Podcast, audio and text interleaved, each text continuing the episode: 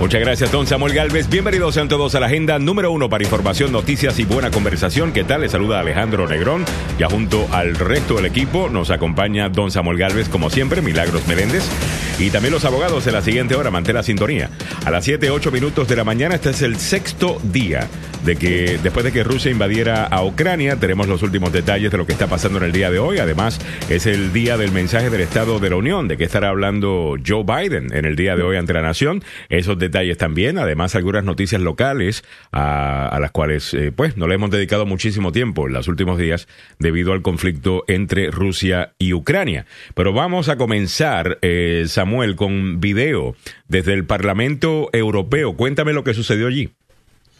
Evidentemente hubo un mensaje que el presidente de Ucrania, Zelensky, emitió al Parlamento Europeo pidiendo la solidaridad del viejo continente para con su país, que fue invadido por los rusos y eh, está siendo atacado en estos momentos.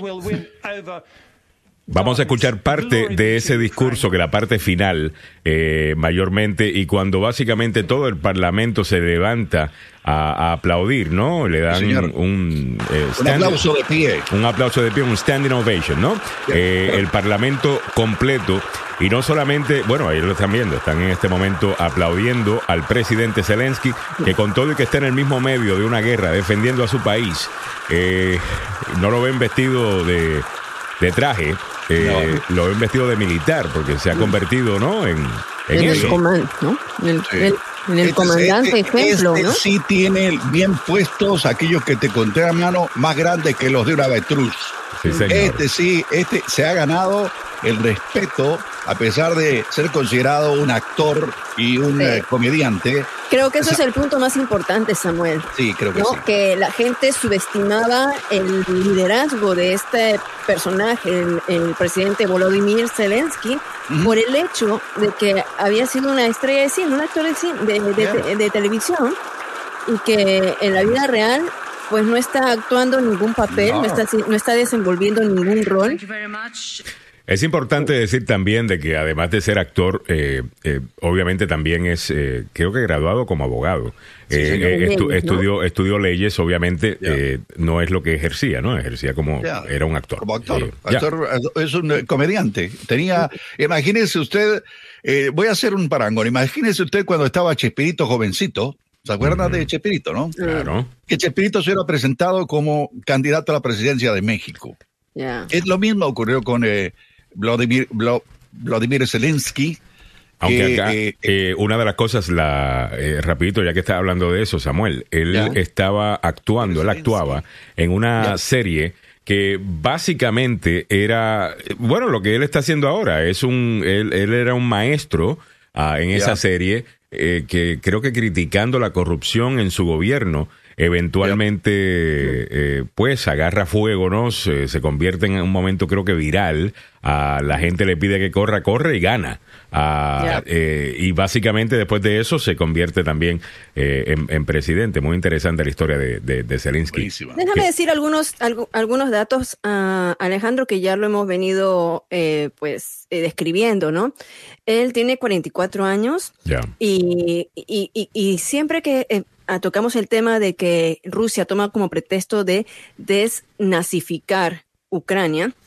Eh, esto es, eh, eh, esto es no imposible, sino el hecho de que no va con el presidente, porque el presidente, el abuelo del presidente, es uno de cinco hermanos, el único que sobrevivió en una masacre nazi que venían desde Alemania. Ahora, ¿por qué siempre dicen que el, hay que sacar a los nazis de Ucrania, porque en la época, en la Segunda Guerra Mundial, bueno, Ucrania ayudó en algún momento. Hay que decirlo también, ¿no? Sí, ayudó a los nazis. Y ayudó a los nazis, eran aliados con, con, Alemania, entonces, por ello, pero eso eh, cambió, por supuesto. Entonces, ahora lo que vemos es a un presidente que es, eh, viene de, de descendencia judía, soviética, y que se ha puesto, se, se, se, ha implantado ¿no? en este país. Fue elegido en, en 2019, como dije, eh, tiene 44 años. Todavía no encuentro esa parte si estudió leyes o no, pero vamos a...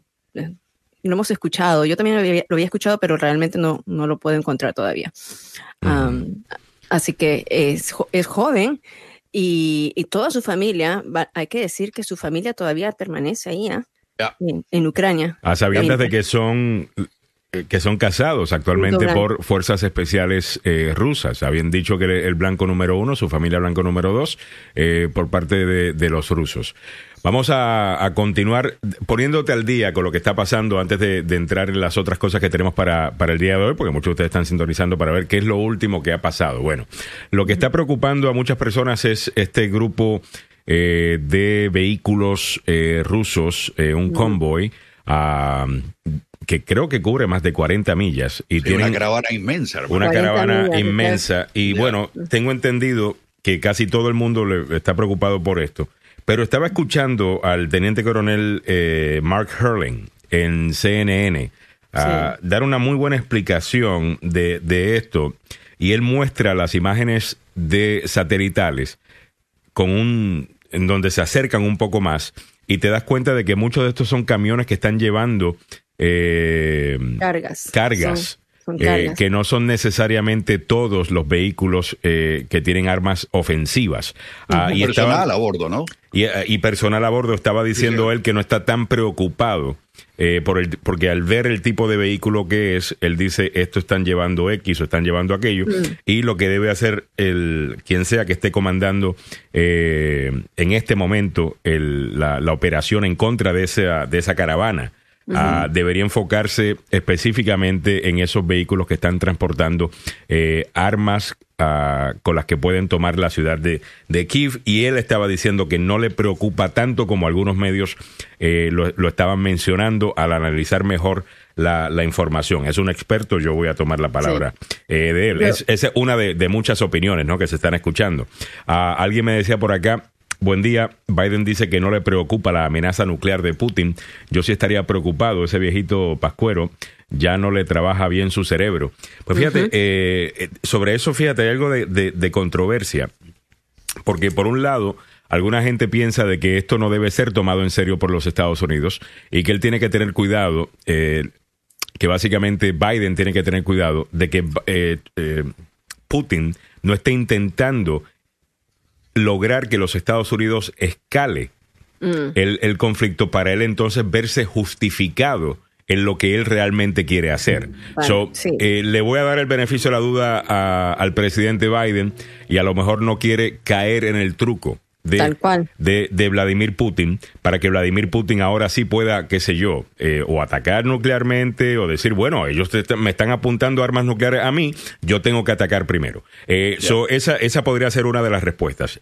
Eso sí, ayer escuché al general Wesley Clark eh, decir también en CNN que él sí toma en serio la amenaza nuclear de Putin y que podríamos estar viendo acá una nueva manera de utilizar armas nucleares para disuadir a un poder de atacarte. ¿Y a qué se refiere Wesley Clark? Usualmente eh, las armas nucleares se utilizan para disuadir de un ataque eh, nuclear. Lo que él dice, Putin ahora está cambiando las reglas y está dispuesto a amenazarte nuclearmente solo por ayudar al país de Ucrania para ver si eso eh, para a la Unión Europea a los países de la OTAN y a los Estados Unidos de hacer todo esto que están haciendo en contra de él, que está teniendo mucho eh, excelente efecto, por lo menos en lo económico.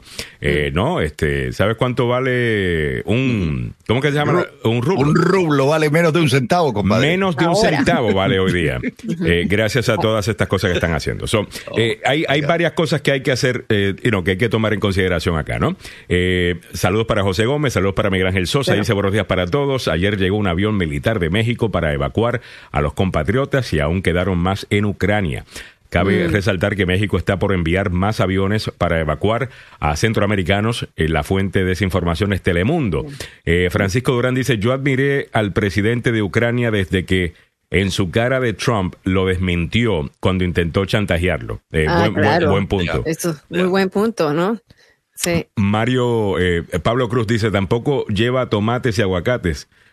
No, definitivamente, pero lo que estaba diciendo este, eh, este eh, teniente coronel eh, Mark Hurling sobre la caravana es que recuerda todo el poder militar que tiene Rusia y el poder militar que tiene Ucrania pues es limitado en comparación. Claro. Entonces tienen que realmente utilizar lo que tienen de manera muy efectiva. Entonces él estaba diciendo, eh, no vayan a pensar que lo necesario aquí es algún tipo de ataque que desaparezca las 40 millas de la caravana. Eh, estaba diciendo él, ¿no? Eh, dice Mario Garay que esto es lo que tenemos que definitivamente hacer en el día de hoy. Dice, díganle a Britney que le baje las flores que estamos en tiempos de, de guerra. Lo que pasa es que acaso, si no se dieron cuenta, anoche Britney Spears, eh, ok, publicó una foto de ella totalmente desnuda. Mm. No sé. Ay, Dios mío. Ah, eh, eso es lo que está pasando. Bueno, otras cosas que están pasando con el conflicto eh, eh, en Ucrania. Obviamente, el tema de los refugiados. Ayer, uno de los nuestros de acá, el chef José Andrés, está allí, está en Polonia, dándole de comer a toda esta gente y escucharlo hablar, y vi que lo publicaste, Mili, del frío que se siente, la que no se puede imaginar lo que estas personas que han tenido que estar en la calle cinco o seis días eh, eh, están pasando. Ah, háblame un poquito sobre eso. Mira, nosotros conocemos eh, el trabajo que hace el chef José Andrés con Central Kitchen, ¿no? Que es donde hay, donde hay truenos, diluvios, terremotos, ahí va con todo su cargamento, con todo su equipo que desde aquí, desde Washington, salen a estas zonas de, desastres. Pero él, como dice, en una guerra no había estado. Entonces, la guerra, uno de nuestros colaboradores del Tiempo Latino eh, le hizo la entrevista eh, y, bueno, eh, él le dice, es, que estoy, porque él dice, lo, escucho muy muy, lo escucho muy triste, lo escucho frío, ¿no? Entonces él le responde es que nunca había en una guerra, estoy en una guerra, ¿no? Em, está distribuyendo comida.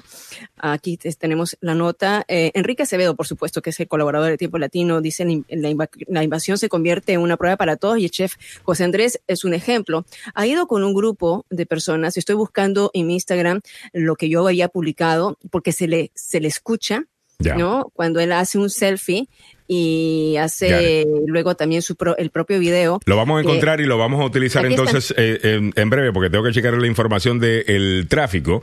Eh, vámonos con el tráfico, que también es otra cosa que se nos ha escapado en estos últimos días, disculpen, eh, pero vamos a regresarnos al formato del show, obvio, dándole la mayor atención a lo que está sucediendo allí, porque sigue siendo una historia eh, eh, no solamente que, nos interesa por el bienestar de, los ucranianos, sino también por la paz del mundo, eh, porque posiblemente esto podría terminar, si, perdón, no posiblemente, esto tiene la posibilidad, el potencial, el potencial de terminar en una guerra mucho más grande. En breve te quiero hablar también de, de cómo el lenguaje este de invasión eh, que utilizaba mucha gente para describir el problema en la frontera con México, ah, les está quedando, eh, se están viendo súper ridículos al utilizarlo. Eh, y, voy a caerle a, Donald mm. Trump, ah, que acaba de decir de que ah, mira cómo se preocupa Biden de la invasión rusa a Ucrania, pero Ojalá y se preocuparan así de la invasión que tenemos en México. Yo no sé de ustedes, yo no he visto ningún tanque cruzar ah, de México para acá. Pero bueno, eso en breve mantenga la sintonía. Vámonos con el informe del tráfico. Don Samuel Galvez ya está listo con la información.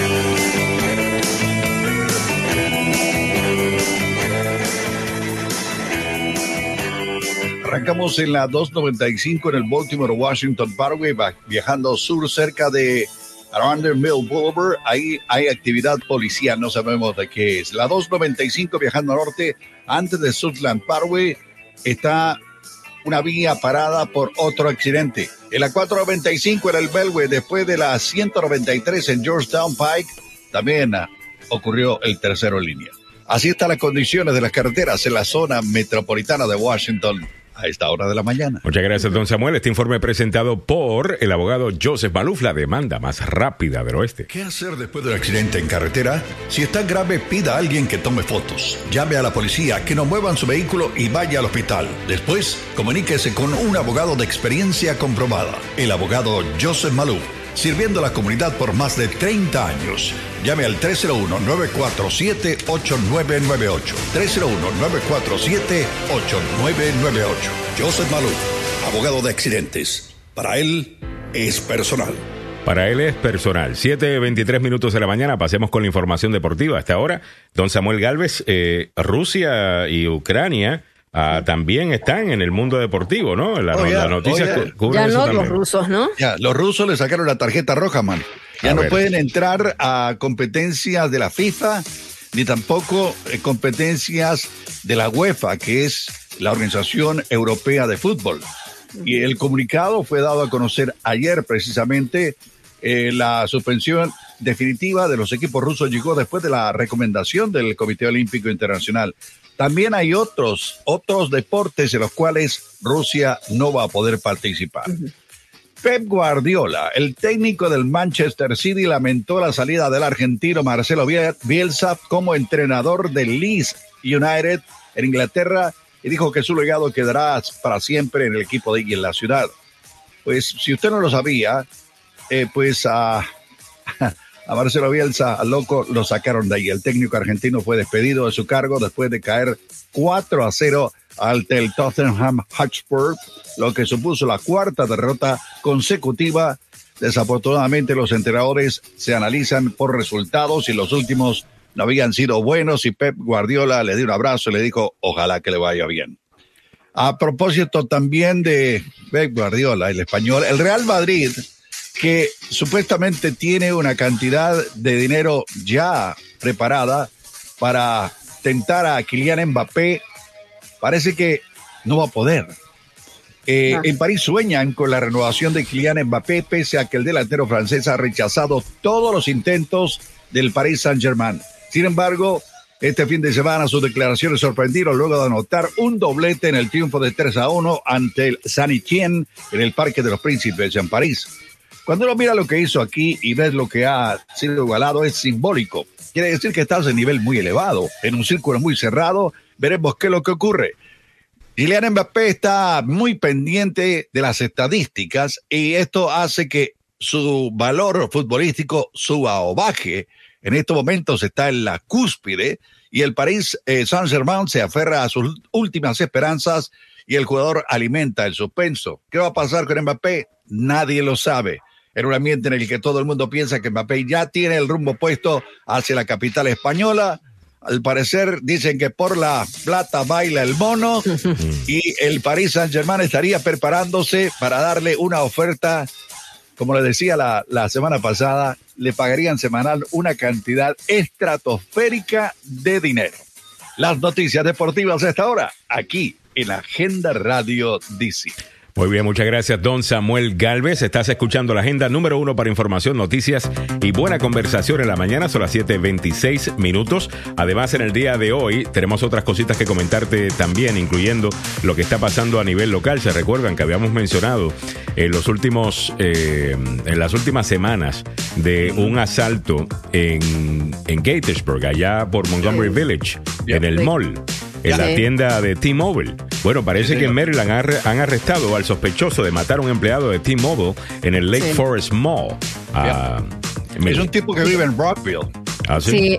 Alejandro, yo estuve ayer con la familia, ¿Oh, estuve, estuve conversando con, con la tía del, joven, de José Alexander Maldonado, un joven de 23 años, que trabajaba en esta tienda T-Mobile.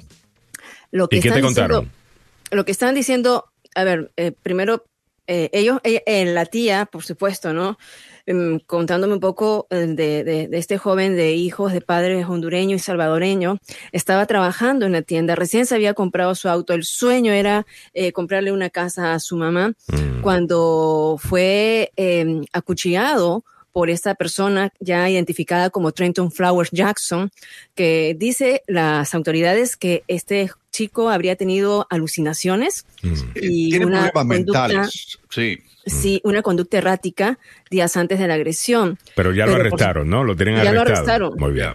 Pero por eh, supuesto la familia va, a venir con nosotros en algún momento cuando ya estén un poquito más tranquilos. Están preparando eh, lamentablemente el funeral y, el entierro y todo ello. Nuestro más sentido pésame, definitivamente. Oye, hablando de eso, eh, tengo un amigo mío, esto no, no, no ha sido reportado, amigo mío que acaba de ser apuñalado antes de, ayer eh, afuera de su negocio. le intentaron, él, vende autos, a un mm. dealer, y le intentaron eh, robar un auto y lo apuñalaron bueno, desde, el, desde arriba del pecho, arriba del corazón, por todo el cuello hasta casi la cara. Le tiraron Sí. Un cuchillazo. Sí, señor. Sí, señor. El, ah. crimen es cosa seria. En ese ah, momento. Hay, que poner mano dura, hermano. Yo, ah. yo, yo eh, impondría mano dura, aunque a muchos eh, cuestionan, eh, hay problemas mentales. Mira, hay una lista de justificaciones, pero gigantesca incluyendo justificaciones para, ay, pero sabe que yo tenía la pistola guardada y este muchachito la sacó y se fue a, Washington a dispararle a un tipo que tenía bronca con él. Ya. Come on, man. Hay, una situación que es muy, muy fuerte, que es el hecho que estos crímenes están siendo cometidos por jóvenes. ¿no? Y muchos de ellos incluso menores de edad. O sea, los asaltos que han habido. sí.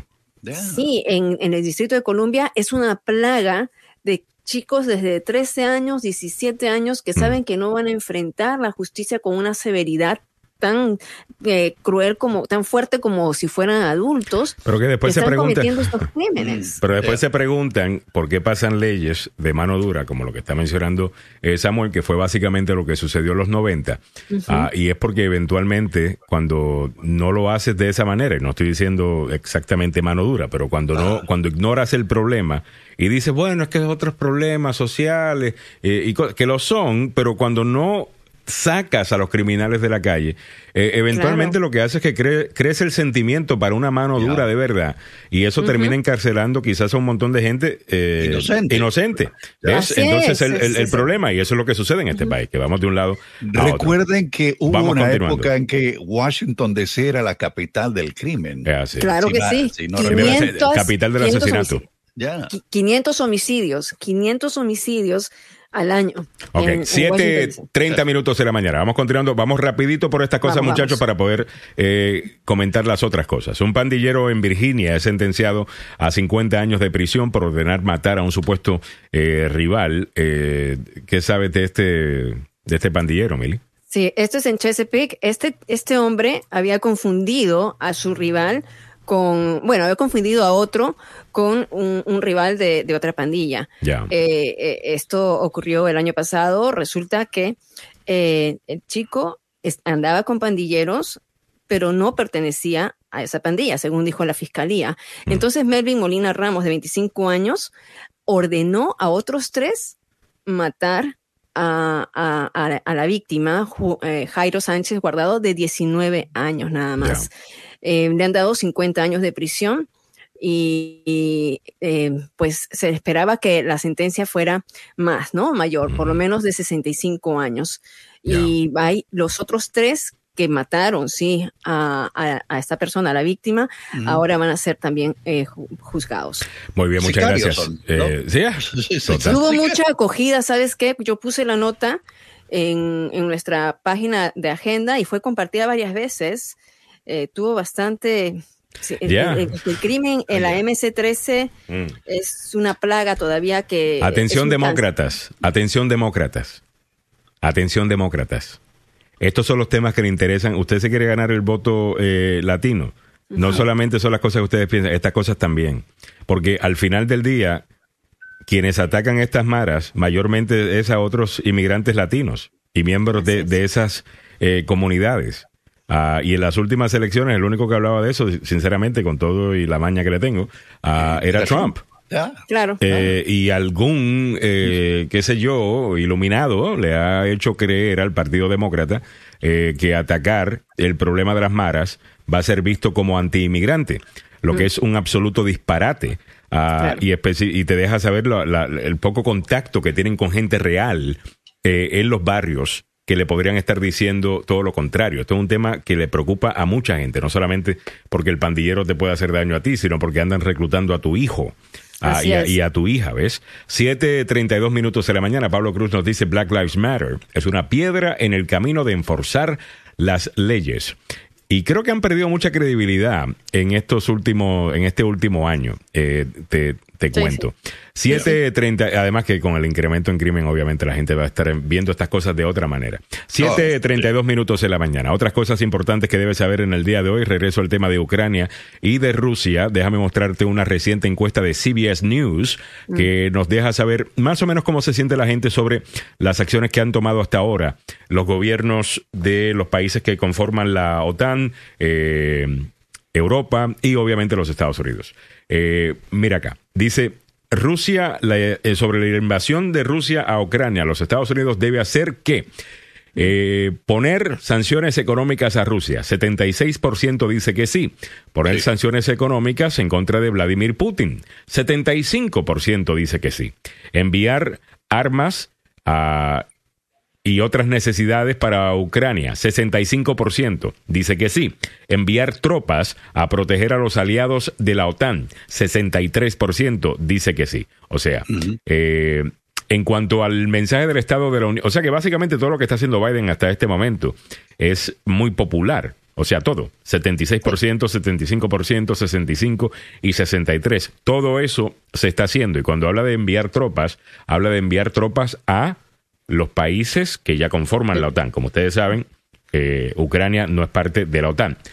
Eh, sobre lo que debería estar discutiendo y qué deberían escuchar en el día de hoy, en el mensaje del Estado de la Unión, sobre Rusia y Ucrania, 73% eh, dice que, que, sí, que debería ser ese parte del tema. La economía, 67%. Inflación, 61%. Coronavirus, 52%. Ah, vi otra encuesta que daba el tema de la inflación, el 38% de la, de la importancia para los norteamericanos y el coronavirus ya estaba en 11%, 10%. En la eh, cola. En, la cola. Eh, otras preguntas eh, que le hacen a las personas. Sobre la invasión de Rusia a Ucrania, ¿podría crear una guerra más grande en Europa. Eh, en cuanto a quién está preocupado y qué tan preocupado, muy preocupados 44%. Mm. Un tan preocupados 38%. No muy preocupados 17%. Son 44 más 38 es gente que está preocupada. Eh, ¿no? Muy preocupada 44%. Una abrumadora mayoría está preocupada. Apoyo para ponerle las sanciones a, a Rusia por parte de los Estados Unidos. Demócratas 84% a favor, eh, de ponérselas a Rusia y 84% a favor de ponérselas a Vladimir Putin. Independientes, 73% a favor de ponérselas a Rusia, 71% a favor de ponérselas a Vladimir Putin. Republicanos, 77% a favor de ponérselas a Rusia, 74% a favor de ponérselas a Vladimir Putin. Eso dice mucho porque recuerden que los últimos cuatro años de Trump hubo un cambio en la posición del Partido Republicano que siempre fue eh, anti-Putin y empezaron a darle el beneficio de la duda por eso de que Trump decía que lo admiraba mucho y que supuestamente, you know, whatever, uh, que lo ayudó para ser electo o lo que sea, y que ahora con todo y eso, 77% eh, crean las sanciones económicas para Rusia y 74% para Vladimir Putin, me parece eh, muy interesante. Ah, quiero que sepan que hace 10 años eso hubiese sido 100% republicano para, para ambos y hubiesen sido los demócratas en 50-50 por miedo a que podría causar una guerra. Eso es lo que hubiese pasado hace 10 años. El mundo ha cambiado mucho. Ah, debe enviar, esta es la gran pregunta, debe enviar los Estados Unidos tropas a Ucrania.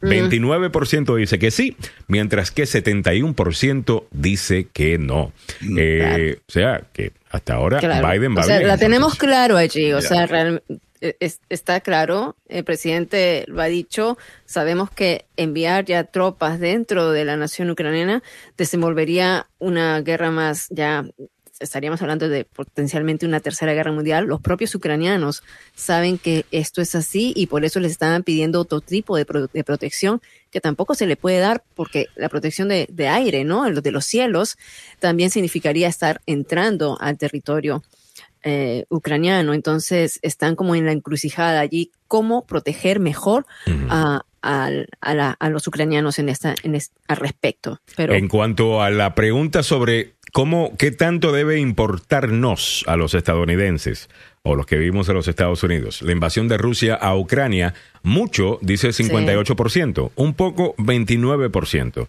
no importa realmente 13%. Ah, evaluando a Biden, eh, a ver, 40, con todo y eso, eh, esto es lo que yo no entiendo. O sea, Dios. acaban de escuchar que básicamente todo el mundo está de acuerdo con exactamente las cosas que la administración Biden está haciendo, right? Es lo que acabamos de ver. O sea, no hay ninguna de esas cosas con las que la gente está de acuerdo que no se esté haciendo. Ahora, cuando le preguntan sobre cómo está Biden manejando la cosa, Rusia y Ucrania, 41% aprueba. 39% aprueba de cómo está manejando el crimen. 38% aprueba de cómo está manejando la economía. 37% aprueba de cómo está manejando la inmigración. Y solo 30% aprueba cómo está manejando la inflación. Ya te das cuenta que este es el tema más importante, ¿no? Oh, eh, so, there you go. Eh, Biden's handling of Russia and Ukraine. Ok, aquí te explica yo creo que bastante, ¿no? Eh, la, cosa. Eh, demócrata 71% aprueba, desaprueba 29%. Independientes me sorprenden. Eh, él ha perdido a los independientes. 35% solamente aprueban, 65% desaprueba. Mientras que republicanos 17% aprueba, 83% desaprueba. eso tiene que ver simplemente con política, no quieren aprobar de Biden, punto y se acabó. No importa lo que estén, eh, lo que él esté haciendo, porque yo he estado escuchando bastante a Fox News en estos últimos días y la cobertura eh, está básicamente una, una cobertura tradicional pro eh, decente. occidente, entendiendo claramente que el asesino es Vladimir Putin. Putin, ah, incluso le han bajado un poco hasta las críticas de Biden como que algo le está diciendo que no deben irse por ahí. A ver, eh, la aprobación de Biden, 44% de aprobación, 56% eh, desaprueba. Ah, y aquí podemos ver cómo viene la cosa, esto desde el año pasado, esto cubre un año. 61% en febrero acababa de tomar eh, la Casa Blanca, 62% en marzo. 50% en agosto. Esto viene después de la salida de Afganistán. La salida de Afganistán le da, un, cantazo del cual no se recupera. y aquí podemos ver cómo la gente lo ve en todos estos temas, ¿no? Que es la economía, crimen y el resto. Bueno, podríamos quedarnos aquí todo el día, pero hay otras cosas, obviamente, que tenemos que, que Muy buena, muy buena. Eh, muy buenas estadísticas, ¿ah? Y sobre todo ahora están diciendo, por supuesto, que de lo que van a hablar eh, definitivamente los que escribí, los que escriben los discursos, porque sabemos que el presidente tiene escritores, eso no es que simplemente se lo inventa él, sino hay mm. personal que, les que le escribe el discurso del, del Estado. Eh, estaban diciendo que en la última semana, por supuesto, lo de Ucrania, lo de Rusia, les dio un giro por completo y han tenido que, que, reformar esos discursos y tiene que empezar, y ya lo hemos visto en las encuestas, que la gente quiere que empiece por eh, el Estado de la Unión, por Rusia, ¿no? Que hable de Rusia, pero también de la economía. De la inflación es lo que tiene que, tiene que atacar. eso, eso, sí. Eso, es lo que lo tiene, o sea, lo tiene muy mal. Y dice que anunciará un plan para reducir los costos para las familias estadounidenses. Eso es lo que se está filtrando o lo que están diciendo ahora algunos de los medios de comunicación, eh, que eh, este plan para reducir costos eh, será ya implementado en los próximos meses. Así han dicho los funcionarios a los periodistas. Mm en unas, en unas llamadas previas a los comentarios o al discurso que se va a estar realizando hoy día por la noche. Mm. A partir de las cinco y media, valga, la, valga la anotación, van a estar cerrando calles en Washington, D.C. Yo le decía a Alejandro para ir a reportar hoy día. Ya. Vámonos a Washington, D.C., decía. No, no, no, no. ¿Por qué van a cerrar las calles a las cinco y media de la mañana? No, pues era a las cinco y media de la tarde que van a cerrar las calles. No, pero es que igual manera, eh, yo no, mira, yo sinceramente no estoy de acuerdo con, con, esto de que estén cerrando las calles. Yo entiendo que sucedió algo el 6 de enero, pero esto es lo que sucede y, esto históricamente viene sucediendo en este país. sucede algo que tiene que ver con seguridad, subimos la seguridad y después nunca la quitan. Incluso cuando ha bajado la amenaza. De la misma manera que después de septiembre 11, todo eso de seguridad que hicieron alrededor de la Casa Blanca, después de septiembre 11, eso nunca lo quitaron.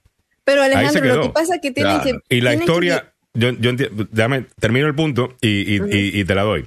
Eh, históricamente vienen separando a la Casa Blanca y a nuestros líderes del pueblo con toda esta seguridad. Tú sabes que antes tú podías entrar a la Casa Blanca, ¿no? Oh, yeah, Claro, la gente pero- podía entrar a la Casa Blanca. Incluyendo cuando, cua- eh, en la avenida Pensilvania, frente a- al, al edificio. Esta es la casa del Era- pueblo. era Aquí no una- tenemos reyes. Sí, era, lo que era pasa un que, sitio eh, donde uno caminaba y pasaba estoy y de re- acuerdo con eso. Ok, lo otro, ¿se acuerdan que la barda era bajita? Sí, Era- pero- ya, ahora la subieron porque un par de locos ah, eh, se metieron ahí a, a- a los jardines de la Casa Blanca. O sea, Entonces, son, es- son edificios de gobierno que tienen que estar eh, protegidos. Alejandro, tal vez nosotros estamos muy mal acostumbrados aquí por la libertad, Ya. pero tú vas a cualquier otro Nunca país. vamos a estar mal acostumbrados. Uno no Es que, se mal acostumbra ¿y- a la libertad. ocurrió- la ¿Por qué libertad ocurrió es los ataques del 11 de septiembre? la mar- ¿Por qué- porque no habían verjas en la Casa Blanca, no creo. No, no, es No, eso. No, no, la- no no. estamos hablando de las verjas, estamos hablando alrededor del Capitolio. En la Casa Blanca no sé si van a estar con, con, con verjas, pero es en el Capitolio porque hemos tenido un precedente hace un año, una turba se montó y tomó el Capitolio y ahora viene dos pa- viene un convoy, una caravana supuestamente tarde, amenazando. No vienen No. amenazando, vienen a protestar. Bueno, dicen que quieren simular ah, inspirados por el convoy de Canadá. ¿Y Ya, esto es un país libre. Y esto es un país libre, esto es lo que nos diferencia de, No, yo de- pienso del que sí resto. tienen que cerrar. Y yo, y yo creo que a cada rato, cada vez que hay una cosa, eh, empiezan a cerrar cosas y después nunca las vuelven a abrir. No, Ah, no que y la- eso, y ¿cómo eso, que no y eso, y eso la- causa, es que no las vuelven a abrir. Mira lo que sucedió, abren. mira lo que sucedió después del septiembre 11 en la Casa Blanca. La han vuelto a Ah, abrir. bueno, es que la Casa Blanca yo creo que no debe estar dispuesta para el público y al turismo. Eso, mira, tienes que tener un permiso para visitarla, tienes ya, que tener... ese- puedes esa idea tener- imperial eh, no es estadounidense, perdóname. Eh, eh, es que eso bien, es bien que de, Estados de Unidos cambió después del 11 de septiembre, Alejandro. Hay un antes y un Eso es de O sea, reyes. Eso no, esto no, esto no, es un país de reyes. pensar. No, Mm. ¿cuántas, ¿cuántas cosas se pueden haber evitado porque no entra cualquier loco a la Casa Blanca? O sea, por lo menos... El No es que no haya seguridad. No, hold on a second. Yo no estoy diciendo no, que no, haya seguridad. Eh, eh, creo que eso es un argumento falso, porque tú estás diciendo que no haya seguridad. Nadie está argumentando que no haya seguridad. Yo creo que Sí, hay eh, seguridad. Hay Sí. seguridad. Yo lo que estoy argumentando es que la, esta propiedad es del pueblo y aquí no tenemos reyes. Estamos en los Estados Unidos. No estamos en Gran Bretaña. No Sí, pero estamos en estamos en, Rusia. época de terrorismo. Y el, el 11 de septiembre nos lo dejó bien claro. El- el- Hay un antes y después en cuanto a la seguridad. En este, en este país todavía uno puede ingresar a los edificios, ¿no? Eh, de una manera, eh, sin, bueno, ahora por lo menos te, te piden algún documento para, para ingresar, ¿no? Pero Mm. antes era totalmente eh, como Juan pasa por su casa. Mm. Y no, no puede ser. Sobre Entonces, quitarnos los zapatos de los aeropuertos definitivamente que nos está protegiendo y todo el chequeo que nos están haciendo Ah, no. nos siguen no, no, no, nos siguen protegiendo. Esa es otra cosa. Yo te estoy hablando de la verja. No, no, tú estás hablando de septiembre Capitolio. 11 y tú estás hablando de las medidas que implementaron después de No, septiembre no, 11. Estamos hablando de, de que van a cerrar calles porque va a haber el discurso del Estado de la Unión ante una situación que se está. Mira, si estos convoys. Pero es que no, es eso, ellos no son, eh, número uno, que políticamente hablando es un problema. Cuando tú empiezas a tratar a tus ciudadanos como posibles enemigos combatientes, ¿ok?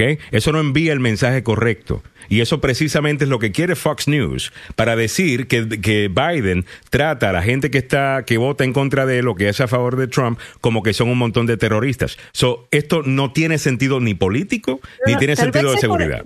Tal- bueno, tal vez un poco de idiosincrasia aquí, ¿no? Un poco de idiosincrasia. Yo vengo de un país donde hubo terrorismo y donde cada vez que hay una situación Yes. oficial se cierran calles. y Eso no es como la gente que quiere vivir, eso es por como la gente que quiere eh, ponerse máscaras por el resto de su vida Pero- y vivir encerrados por el eso, resto de su vida. Que cierren las calles porque va a estar el presidente hablando. Bueno, sea, eh, eh, en la aquí noche- déjame, déjame jugar un papel para tranquilizarlo a ustedes, porque ustedes están. están- No, yo están me quiero mover para adelante, pero que ella, ella, ella, ella no. Por si acaso, vamos a cerrarlo todo, que nadie jamás salga por si acaso. Ah, no Es-. El Estado, el Estado, mi amor, el Estado, el Estado no debe ser la mamá, el Estado no es el papá del pueblo. Hoy se cierra. Papá gobierno no existe Una medida de precaución. Eh, eh, exactamente a lo que a lo que iba a lo, a lo que iba a decir. Mira, estas son medidas eminentemente de precaución. Así es. El eh, chief manager dijo que eh, estaban trabajando con eh, instituciones del gobierno federal eh, para mantener el Capitolio tranquilo. Se levantó la verja por si las moscas. Ujú. Sí, porque no- vale la única, a la única amenaza eh, para interrumpir el, el discurso es la de los camioneros que vienen desde eh, California, que vienen tarde porque esto ya se acabó, la pandemia ya está, están más perdidos que, sí, están mal. Y cuando llegan aquí, da un refrán, Samuel, da un refrán. y, los miren y dicen, What the hell are you doing here, man? Ya, ya se, acabó, ya, se, acabó, ya se acabó todo, ya, total. Además de que, que, la vaina esta de libertad, dame libertad, dame muerte, vete donde los ucranianos, que eso sí están peleando por la, por la libertad. Déjame leer, algunos, leer algunos de los comentarios. Me dicen eh, Daniel Solís, eh, Alejandro, eh, creo que estás mal en eso de que la Casa Blanca es del pueblo y deberíamos poder entrar. No, no, es que yo, no es que yo lo estoy diciendo, es que los Estados Unidos dice que la Casa Blanca es la casa del pueblo. Eh, no, es tradición estadounidense. No es que Alejandro lo dice. Eh, déjame leer los comentarios y después te doy todo el tiempo que tú quieras para hacer el argumento de total seguridad, ¿ok? Eh, Yaharia, y, los comentarios que estoy leyendo están a favor de lo que tú estás diciendo, let, me read them. Eh, Yahaira Rojas dice, son medidas de protección y prevención, Alejandro. Eh, Daniel Solís dice, creo que estás mal, el Pentágono también es del pueblo y quisieras que todos podamos entrar. En ningún momento dije que todos podamos entrar. Yo dije que en algún momento en la Casa Blanca todos podían entrar. ¿Ok? También dije que debe haber seguridad. Lo que yo estoy diciendo es que siempre que hay un conflicto, siempre que hay una cosa, siempre que hay un atentado, nos quitan eh, libertades y después no las, no las devuelven. Eh, ¿Me entiendes? Y eso poco a poco se va acumulando hasta que eventualmente tenemos una clase imperial eh, en donde, en donde tú quieres entrar al Senado y hablar con senadores hoy día, ¿tú lo puedes hacer? No. Claro que lo puedes hacer. No, tú tienes que, pasar por un gran proceso, eh, tal cosa, cuando ellos están ahí para representarnos. Esto, de nuevo, es como se hacen las cosas en los Estados Unidos. Eh, yo entiendo que, you know, eh, Fujimori podía hacer lo que le mandaba la gana y cerrar todo y poner gente, pero eso es lo que hace, es lo que diferencia a los Estados Unidos, precisamente esos principios de libertad, de libertad. Ah, pero bueno, eh, déjame hablar de otro tema, Mili. ¿Ok? La mayor parte de la gente está de acuerdo contigo, ¿ok? So, good job. All right? 749. ¿Podemos movernos? ok, dale, ciérralo entonces. Pues. No, ya estoy bien. Ciérralo, cierra el tema entonces. La mayor parte de la gente está de acuerdo contigo, no conmigo. Eh, no es ese el punto. El punto es que por unas medidas de precaución no queremos que se repita un 6 de septiembre, un 6 de enero, y sobre todo en este momento que hay una situación de, de, crisis de todas maneras y una amenaza que hay, hay amenaza, o sea, de, de todas maneras, simplemente es precaución, nada más. Y no vas a decir que las verjas se quedaron permanentes todo el tiempo del Capitolio. Hemos podido disfrutar del Capitolio, mm. hemos podido disfrutar de, de, del grande Capitolio después de lo que pasó. O sea, lo podemos mirar desde afuera. Ok, sí, muy, muy, lindo. Claro, está. Lo que representa es obviamente el poder del pueblo en nuestra democracia, pero está bien, mírelo desde ¿eh? afuera.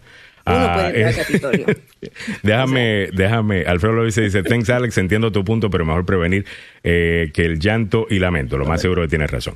Eh, me dice Pablo Cruz, país que habla de libertad y en la realidad no existe. Come on, Pablo, vete a Rusia a tratar de protestar la guerra para ver lo que, lo, que, te pasa. Aquí hay bastante, aquí hay bastante libertad, en mi opinión. Déjame leer otro comentario que también nos hizo eh, Pablo, que al cual quiero llegar, que nos lleva de vuelta al tema de Rusia y Ucrania. Dice, analizando la situación de Rusia, yo diría que cómo es, que cómo es posible que un país solo tenga tantos otros países en contra. Eso dice que es potencia y se ha subestimado su capacidad. Pues fíjate, yo creo que una de las cosas interesantes, punto, aunque creo que precisamente el hecho de que no más países están dispuestos a salir a dar la cara por Rusia, es precisamente lo que hace ah, y lo que comprueba de que ya no son eh, una potencia fuera de la potencia nuclear que obviamente son, ¿no? Y la potencia militar. Pero en cuanto a la influencia que tiene un país, que es lo más importante cuando tú, vas a, analizar eh, eh, geopolítica o, quién puede lograr o el balance de poder, que es lo que realmente se está hablando acá, Rusia no tiene no influencia a nadie. ¿A quién tiene? A Venezuela, a Cuba, a Nicaragua. Eh, China eh, dice estar con ellos, pero yo no creo. Eh, es por el dinero, China. ¿Me, entiendes? Entonces, realmente lo que han mostrado realmente es lo aislado que, están. Y cuando un país está aislado, es un país que es débil. Ah, y aunque tengan, obviamente, sus armas nucleares, y tienen más armas nucleares que el resto, creo que tienen más armas nucleares que los Estados Unidos. La última vez que chequeé el número, que eran, creo que eran 6.500 armas nucleares que tenía Rusia versus 5.500 que tiene los Estados Unidos. Eh, pero no sé, siento que ellos eh, eh, están en este momento con la decisión que tomaron y la respuesta de Ucrania han quedado muy mal. Eh, y Vladimir Putin hace rato que sabíamos que era un HP. A 7.53 minutos en la mañana, Evelyn Flores nos dice, la libertad existe hasta cierto punto, porque por las acciones de nosotros mismos, como país, como Estado, hay que tomar medidas para proteger sus habitantes, sus consecuencias a nuestras acciones. En este tema son muy conservadores todos ustedes, fíjate. Eh, yo, yo soy un libertario en ese, en ese aspecto. Eh, yo, hay, yo quiero libertad. Eh, George Núñez dice, por cierto, don Juan Luis no se ha pronunciado al conflicto de Ucrania. Don Juan Luis es eh, Nayib Bukele. Ah, fíjate, ah. interesante que no se había pronunciado Nayib Bukele, el presidente Bukele de, El Salvador, porque antes del conflicto sí estuvo opinando bastante sobre el tema, ah, incluyendo eh, burlándose de la supuesta estrategia de Biden diciendo de que eh, que, no creía básicamente la inteligencia de los Estados Unidos de que Rusia iba a invadir a, Ucrania. Obvio, cualquier persona que ha estado prestando atención a esto sabe que si en algo ha acertado los Estados Unidos es en su inteligencia en este conflicto. Eh, ¿Me entiendes? O sea, la pegaron casi al 100%. Eh, el único que estuvo correcto en su análisis de lo que venía era Biden, que era el que estaba diciendo, la invasión es inminente. Y mira que yo lo critiqué. Y lo criticamos acá y creo que mucha gente lo criticó. Ah, porque los ucranianos decían, pero que no, aquí no van a entrar, esto es política, Putin a cada rato nos está amenazando, aquí no va a pasar nada. Los mismos ucranianos decían, nosotros nunca pensamos de que esto verdaderamente iba a pasar. Y desde ahí he estado callado sobre el tema. No, no, eh, Nayib Bukele no ha publicado absolutamente nada, ni nada a favor de Estados Unidos, ni en contra eh, de los Estados Unidos a favor de, de, Rusia. Ah, algunas personas sí, eh, eh, por lo menos acá, algunos, no todos, porque obviamente tienen un gran seguimiento acá en los Estados Unidos, dicen que no le gusta cómo a cada rato está como que buscando la, la pelea con, con la administración Biden. Con la administración Biden, al saber de que, bueno, pues gran parte eh, del dinero que goza la economía salvadoreña viene de salvadoreños que están viviendo aquí en los Estados Unidos. Ah, entonces, no sé, cómo que, you know, eventualmente todos los planes de Bitcoin me imagino que irán bien, pero mientras tanto, ah, todavía es una importante relación que mantener con los Estados Unidos, ¿no? Oh, yeah. Eh, la dependencia es gigantesca. Eh, imagínate, solo imagínate que Estados Unidos dijera, ¿sabe qué? Eh, tenemos a un presidente en Centroamérica que no le gusta lo que estamos haciendo, córtele todos los envíos de remesas que envía, que manda los salvadoreños a su país. Lo bueno es que Biden nunca haría eso. Biden nunca haría eso porque Biden no, no haría eso. El, que, el que haría eso será Trump. Eh, ¿Ves? Eh, que estaría dispuesto a hacer algo así que causa tanto dolor a, la gente y que le ganaría aplausos con, con su gente pero aparentemente con él son amigos. Uh, Evelyn Flores nos dice, bueno, Francisco Durán nos dice, pórtate mal y verás como ni tu mamá te deja salir. De ahí termina tu libertad. Ese es el problema, que el gobierno no es mi mamá. Y papá gobierno no es un concepto estadounidense, eh, eh, es un concepto es de, otra gente. Papá gobierno no debe ser, lo están queriendo implementar acá. Ah, yo, yo quiero libertad también, pero quiero también prevenir cualquier incidente ataque. Cuando yo, bueno, ahí está. Y obviamente la, el balance está entre libertad y un balance difícil de mantener, entre libertad y seguridad. Eh, ¿Me entiendes? Ahora, no vayas a pensar que cada vez que te quitan acceso, que eso eh, no tiene ciertas eh, consecuencias. A mí, mira cuando Trump cerró la Casa Blanca, todo alrededor de la Casa Blanca. Eh, con verjas para que nadie ni siquiera pudiera protestar en Lafayette Park eh, al, al, frente de él. Yo no estuve de acuerdo en ese momento, no estoy de acuerdo en este momento. Ah, yo pertenezco a esa resistencia en contra de Bukele, dice Pablo eh, Cruz. Saludos, Pablo. déjame, Alfredo López dice Alejandro Negrón, es que seamos conservadores en la mayoría de lo que tú expones y muchas veces tiene la razón, solo que la historia nos ha enseñado a ser prevenidos por lo que nosotros mismos somos eh, la mayoría de, Totalmente, no, yo, yo entiendo, eh, lo entiendo perfectamente. Ah, y, les agradezco porque me aguantan ah, con la manera que yo pienso, que es una manera bastante, específicamente en el tema de libertad, soy un extremista. Eh, yo creo en ¿Tú crees en los principios, eh, eres, em, tú crees mucho en los principios por los cuales fueron fundamentados este, este, este país? Eh, la, libertad, en primer lugar. Expresión, religión, individualismo. Sí, la libertad se convierte en libertinaje, damas y caballeros. Sí, hay un montón. Algo, algo interesante, y hablando sobre, bueno, pero eso es decirnos para otro tema, así que otro día lo, hablo sobre lo que significa ser individualismo, eh, individualista en cuanto al welfare y a las ayudas, eh, eh, el sistema social en este país. ¿No? Que se diferencia completamente de todos los países eh, Estados Unidos. Y individualismo, ah. digo yo, no digo egoísmo, que mucha gente le encanta mezclar esas dos palabras como que significan lo mismo y no es el caso. No. Eh, Pablo Cruz dice, yo pertenezco a esa resistencia en contra de Bukele. Eh, Mauricio Edgardo dice, tienes razón, pero mandamos dinero porque trabajamos, no lo regala nadie, absolutamente. Claro. Lo que te quiero, claro, nadie está diciendo que no. Lo que te digo es que si tú, si tú dependes y tu economía depende eh, de dinero que llega eh, desde acá, creo que es importante tener una buena relación con el país que acoge a, tus ciudadanos. Creo que es simplemente inteligente, estratégicamente inteligente eh, hacer eso. al mismo tiempo entiendo por qué quiere ser más, la palabra correcta sería, no, hay una palabra específica para esto, en donde se está dando a respetar eh, ante, los, ante los Estados Unidos y no quiere que lo traten como patio. Y eso yo mm. creo que es importante porque los Estados Unidos tiende a, tratar a, Latinoamérica como que ustedes hacen lo que nosotros eh, digamos. So, Hay un balance nuevo. Hay unas cosas que se le respetan a, Bukele, pero hay alguna gente que definitivamente ah, dice, espérate, eh, ¿por qué todo el tiempo? Eh, eh, con Biden. Sí, es algo, eh, parece algo personal, ¿no? y la preocupación es para los... Hay una división. ¿Sabes lo que... Hay un fenómeno que, que, ha sucedido con la era Trump, el divisionismo fue bien bastante marcado.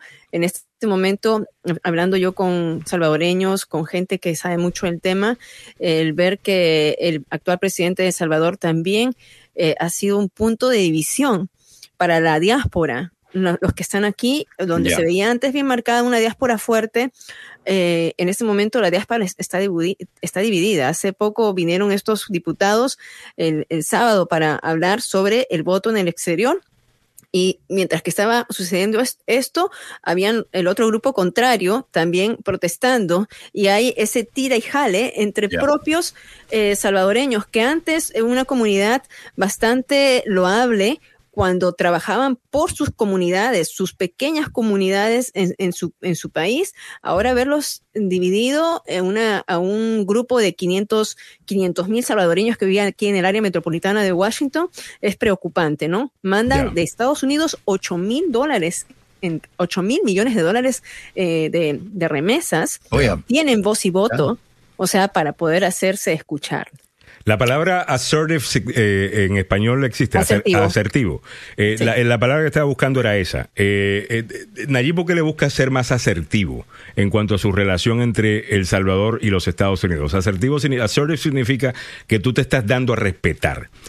pero asertivo no significa agresivo, ¿ves? Por eso es que estaba buscando esa palabra en específico. Porque es en donde te das a respetar, pero tampoco estás buscando ofender, ¿ves? Sino que mm. estás dejando claro, aquí mando yo, este es mi pueblo, y eso es un balance que hay que tener. Eso es un balance eh, que hay que tener. Y definitivamente que se le respeta, que quiera ah, tener mayor control de las cosas que suceden en El Salvador y que también los Estados Unidos respete a la soberanía eh, de ese pueblo. Hablando de eso, eh, uno pensaría que entonces estaría opinando a favor de Ucrania en este conflicto y no callado, ya que habla de respetar la soberanía de los pueblos. 8 y 2 minutos en la mañana. Eh, Mauricio Carrizo, cuando la Dios para dividida siempre habrán gente protestando, usemos la lógica. Bueno, de eso se trata el show, de que haya debate, de que haya eh, conversación. Bueno, vámonos rápidamente a la información. En breve regresamos con mucho más para ustedes. Estás escuchando la agenda. Gracias a todos por la sintonía, los que están a favor, en contra. El debate es bueno y es lo que hacemos en sí, este señor. ¿Ok? Adelante, don Samuel. This is WLXE 1600 AM, Rockville, Maryland.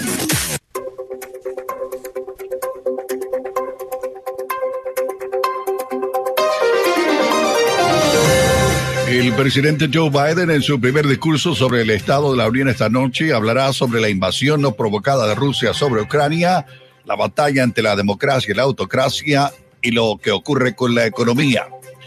Un residente de Rockville fue acusado de asesinar a puñaladas a un trabajador en el centro comercial Lake Forest en Gaithersburg. Cientos de latinoamericanos son evacuados desde Ucrania tras ataque militar de Rusia. Muy buenos días, le saluda Samuel Galvez. Aquí el detalle de la información.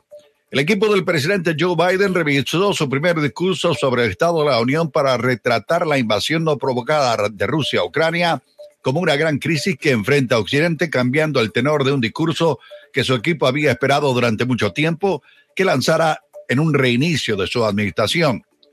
La nueva versión de esta noche va a reflejar la forma en que la crisis ha agregado urgencia al tema recurrente de Biden de defender la democracia. Esta nueva dosis fuerte de política internacional es una de varias formas en las cuales el discurso se apartará del típico discurso sobre el Estado de la Unión que los presidentes modernos suelen usar para vender ideas internas y exhibir optimismo. Este año Biden también debe lidiar con un récord de 40 años de inflación que planea abordar bajo la rúbrica de reducir los costos, junto con la preocupación de los votantes impulsada por la alta delincuencia y persistentes restricciones del coronavirus. En el ámbito regional metropolitano, eh, un residente de Rockville fue arrestado y acusado de asesinato en primer grado en relación con un ataque a puñaladas de un trabajador la semana pasada en el centro comercial Lake Forest. Así lo anunció la policía del condado de Montgomery. José Alexander Maldonado, un muchacho de 23 años, perdió la vida al ser asesinado con arma blanca en el interior del centro comercial el pasado 21 de febrero. La policía informó que Trenton Flower Jackson, de 25 años, ingresó a la tienda T-Mobile donde Maldonado trabajaba como vendedor e inmediatamente comenzó a atacarlo a puñaladas. El joven Maldonado trató de escapar, pero colapsó cerca del lugar donde estaban instalados los restaurantes de este centro comercial. Fue llevado a un hospital con múltiples heridas en todo el cuerpo y más tarde murió a causa de ellas. La policía del condado de Montgomery informó que Flower Jackson y Maldonado se conocían. Flower Jackson fue detenido el 26 de febrero y acusado de asesinato en primer grado. Ayer la oficina del defensor público del condado de Montgomery renunció a una audiencia de fianza para Flower Jackson, por lo que va a continuar detenido sin derecho a libertad bajo fianza. También solicitó una evaluación de salud mental porque parece que Flower Jackson tenía problemas. En el ámbito de nuestra América Latina, Debo eh, dar a conocer que cientos de ciudadanos de países latinoamericanos fueron evacuados de Ucrania desde que comenzó el conflicto con Rusia. Otros esperan asistencia y algunos se desplazaron fuera del escenario médico por cuenta propia. Una parte del más de un millar de latinoamericanos que vivían en Ucrania al estallar la guerra fueron sacados por sus gobiernos por vía terrestre y aérea con la gestión conjunta de sus cancillerías y embajadas. Algunos países de América Latina como Chile y Uruguay carecen de representación diplomática física en Ucrania, por lo que debieron recurrir a gestiones de sus embajadas en naciones vecinas como Polonia o Rumania. Otros como Argentina, Brasil y Perú dispusieron operativos especiales con vehículos oficiales y aviones militares para trasladar a sus ciudadanos, incluso nacionales de otros países de América Latina, que pudieron sumarse. En el ámbito del mundo de los deportes, yo sigo hablando del fútbol, pasión de multitudes, opio del pueblo. Sí, el Atalanta se, reencontró con la victoria ayer con la cinco jornadas después. El equipo italiano se reenganchó a la pelea por los puestos de la Liga de Campeones tras romper una racha de cinco jornadas sin conocer la victoria al golear ayer 4 a 0 al Sampdoria en un encuentro el que destacó la actuación del centrocampista neerlandés Theon Kuppenheimer, autor del doblete. Y la baja de la última hora del atacante ucraniano Ruslav Marinovich, que estaba previsto a formar parte del once inicial, tras lesionarse en el calentamiento impidió la clara victoria de los de Gian Piero Gasperini, que se mostraron en todo momento superiores a su rival. También debemos darle a conocer que el, señor Edson Arantes do Nacimiento Pelé recibió alta médica tras recuperarse de una infección urinaria y seguirá con el tratamiento del tumor en el colon que se le fue detectado en septiembre. Así lo mejoraron ayer los médicos que le asisten. El astro fue dado de alta el pasado sábado del hospital israelí Albert Einstein en Sao Paulo, donde se encontraba ingresado desde el pasado 13 de febrero para dar secuencia al tratamiento de cáncer al colon, según explicó su equipo médico en un comunicado divulgado ayer en Brasil. Las noticias deportivas hasta ahora aquí en Agenda Radio DC. Lo que no está bueno son las noticias eh, allá afuera, sí, en el tráfico. Damas y caballeros, hay problemas en las condiciones de tráfico aquí en la capital de la nación. Sí, hay una eh, un accidente reportado en la 495, la parte externa a la altura de la 29 de la Cosville Road en Silver Spring. También había otro accidente en la 495 antes de la avenida Georgia. Interestatal 66 en el puente Roosevelt. A la altura de la 110 y Constitution Avenue solo hay dos vías. Se está trabajando en la zona. Así están las condiciones de las carreteras en la zona metropolitana de Washington.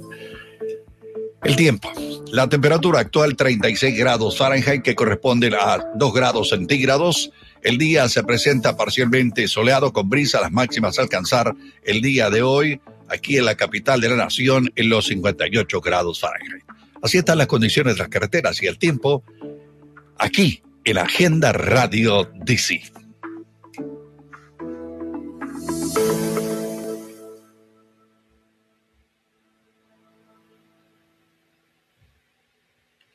Muchas gracias, don Samuel Galvez. Eh, se supone que esté sonando una musiquita acá. Disculpe. Ahí está. Muchas gracias, don Samuel Galvez. Bienvenidos a la segunda hora de la agenda número uno para información, noticias y buena conversación en la mañana. Les saluda Alejandro Negrón junto a Milagros Meléndez y don Samuel Galvez.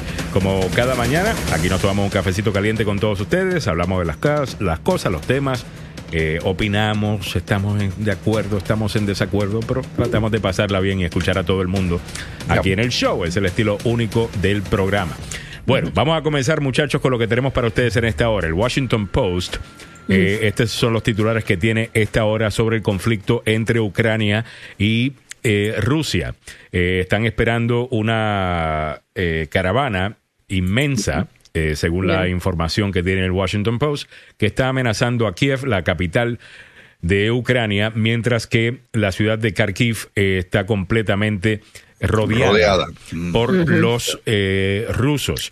Una cosa que debemos decir, y yo creo que ya es tiempo de que se diga, y he escuchado a algunos expertos militares mencionarlo en las últimas 24 horas, es que con todo y que Ucrania ha hecho muy bien y sus ciudadanos están mostrando un espíritu y un patriotismo que es absolutamente admirable. Y a los rusos no le ha ido bien en estos primeros días. Eso no significa que no se van a ajustar. Y eso no significa que no van a aprender de los errores que han cometido. Y que no van a mejorar su estrategia y eventualmente a ser más efectivos en su invasión a Ucrania, lo que tristemente significa mayor muerte. Eh, mm. para los ucranianos, mayor destrucción eh, del país, ¿ok?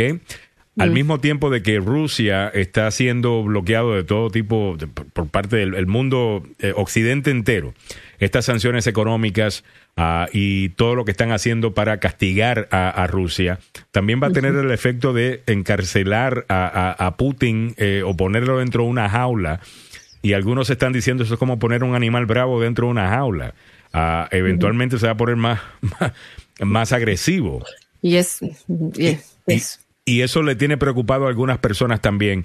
Así que no debe, eh, por más que estamos rezando por el bienestar de los ucranianos y sinceramente hasta por, el, eh, por los soldados rusos que están siendo los propios rusos están, están siendo enviados ahí y algunos supuestamente se está reportando que ni siquiera sabían para qué exactamente iban a, Ucrania. Eh, me refiero a los muchachos jóvenes rusos eh, que algunos han entregado. No me refiero al animal que le tira un tanque encima a un auto que va caminando en la calle, como hemos visto esta semana, ¿no? Pero en la, en la guerra todo el mundo sufre. Y sinceramente recemos de que todo eh, mejore pronto. No creo que va a suceder pronto, creo que esto va a empeorar. En los próximos días quiero mostrarle rápidamente algunas imágenes de los primeros cinco días de este conflicto eh, recopiladas por el Washington Post, eh, solamente para que nos pongamos en, contexto en dónde estamos.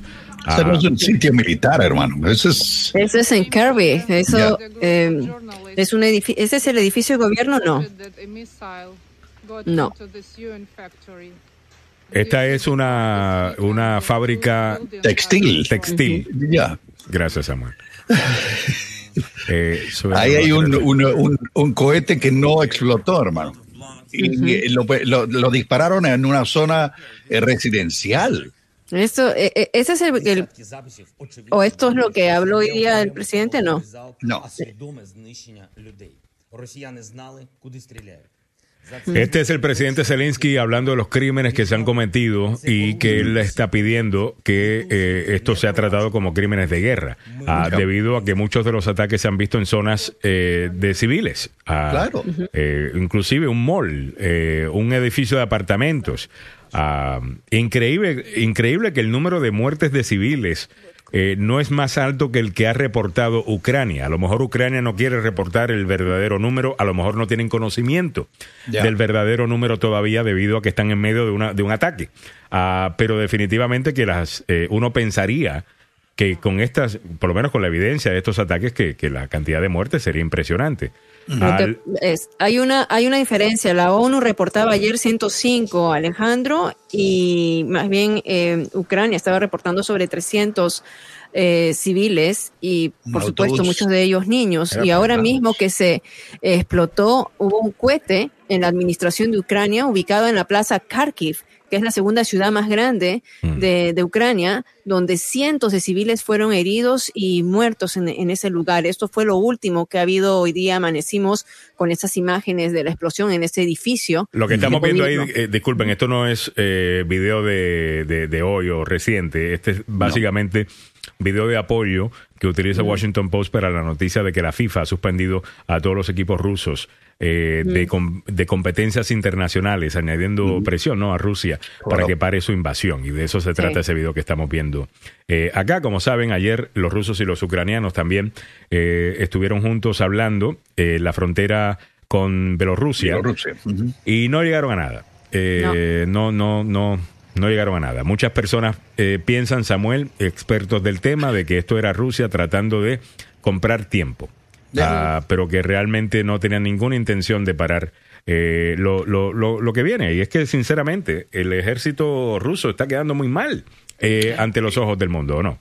Haciendo un poco de historia y lo que vos decías en un principio del comentario, que mucha gente del ejército ruso no sabía que iban a invadir a Ucrania, simplemente estaban en un ejercicio militar en la frontera. Eh, y cuando les dijeron, vamos a irnos al otro lado de la frontera, los agarraron de sorpresa. recuerdo que eh, durante la Segunda Guerra Mundial lo que hacían los, eh, los, los líderes comunistas de aquella época, cuando estaban enfrentándose a la guerra contra los nazis, también hacían lo mismo. Y si vos no no, no seguían las órdenes de seguir adelante, te agarraban y, te, disparaban y te mataban. La orden era, hay que darle de cualquier manera. En estos momentos, creo que eh, eh, lo que vos decías también, Alejandro y Mili, que a, Vladimir Putin le salió el tiro por la culata y la vieja rezongona resultó ser, eh, discúlpeme el léxico, Ucrania, que le ha aguantado hasta más no poder. Mira, el hecho de que, Samuel, perdón, el hecho de que ellos pensaron que iban a tomar eh, Kiev, ¿no? Que es la capital de Ucrania, que le iban a tomar en un día, dos días, estamos hablando de seis días, y se le está haciendo una resistencia tan fuerte que han tenido que pedir ayuda a Bielorrusia. ahí, también están diciendo que, ah, porque el, sabemos que Bielorrusia, que está al norte, está colinda con, con Ucrania, ha dicho que va a mandar también, también eh, tropas para apoyar a, Rusia en, en, este ataque. Eh, y, y, muchos ucranianos están pidiendo que también se sancione a Bielorrusia porque está colaborando directamente y es ahí a través de su territorio donde los rusos están dirigiendo todas sus operaciones igualmente. Así que, eh, imagínate. Lukashenko dijo que no, que no se iba a meter dice que no, no va a entrar, solo va a mantener a las fuerzas militares de Bielorrusia en la frontera, nada más. El, bla bla, o sea, el bla bla bla, definitivamente.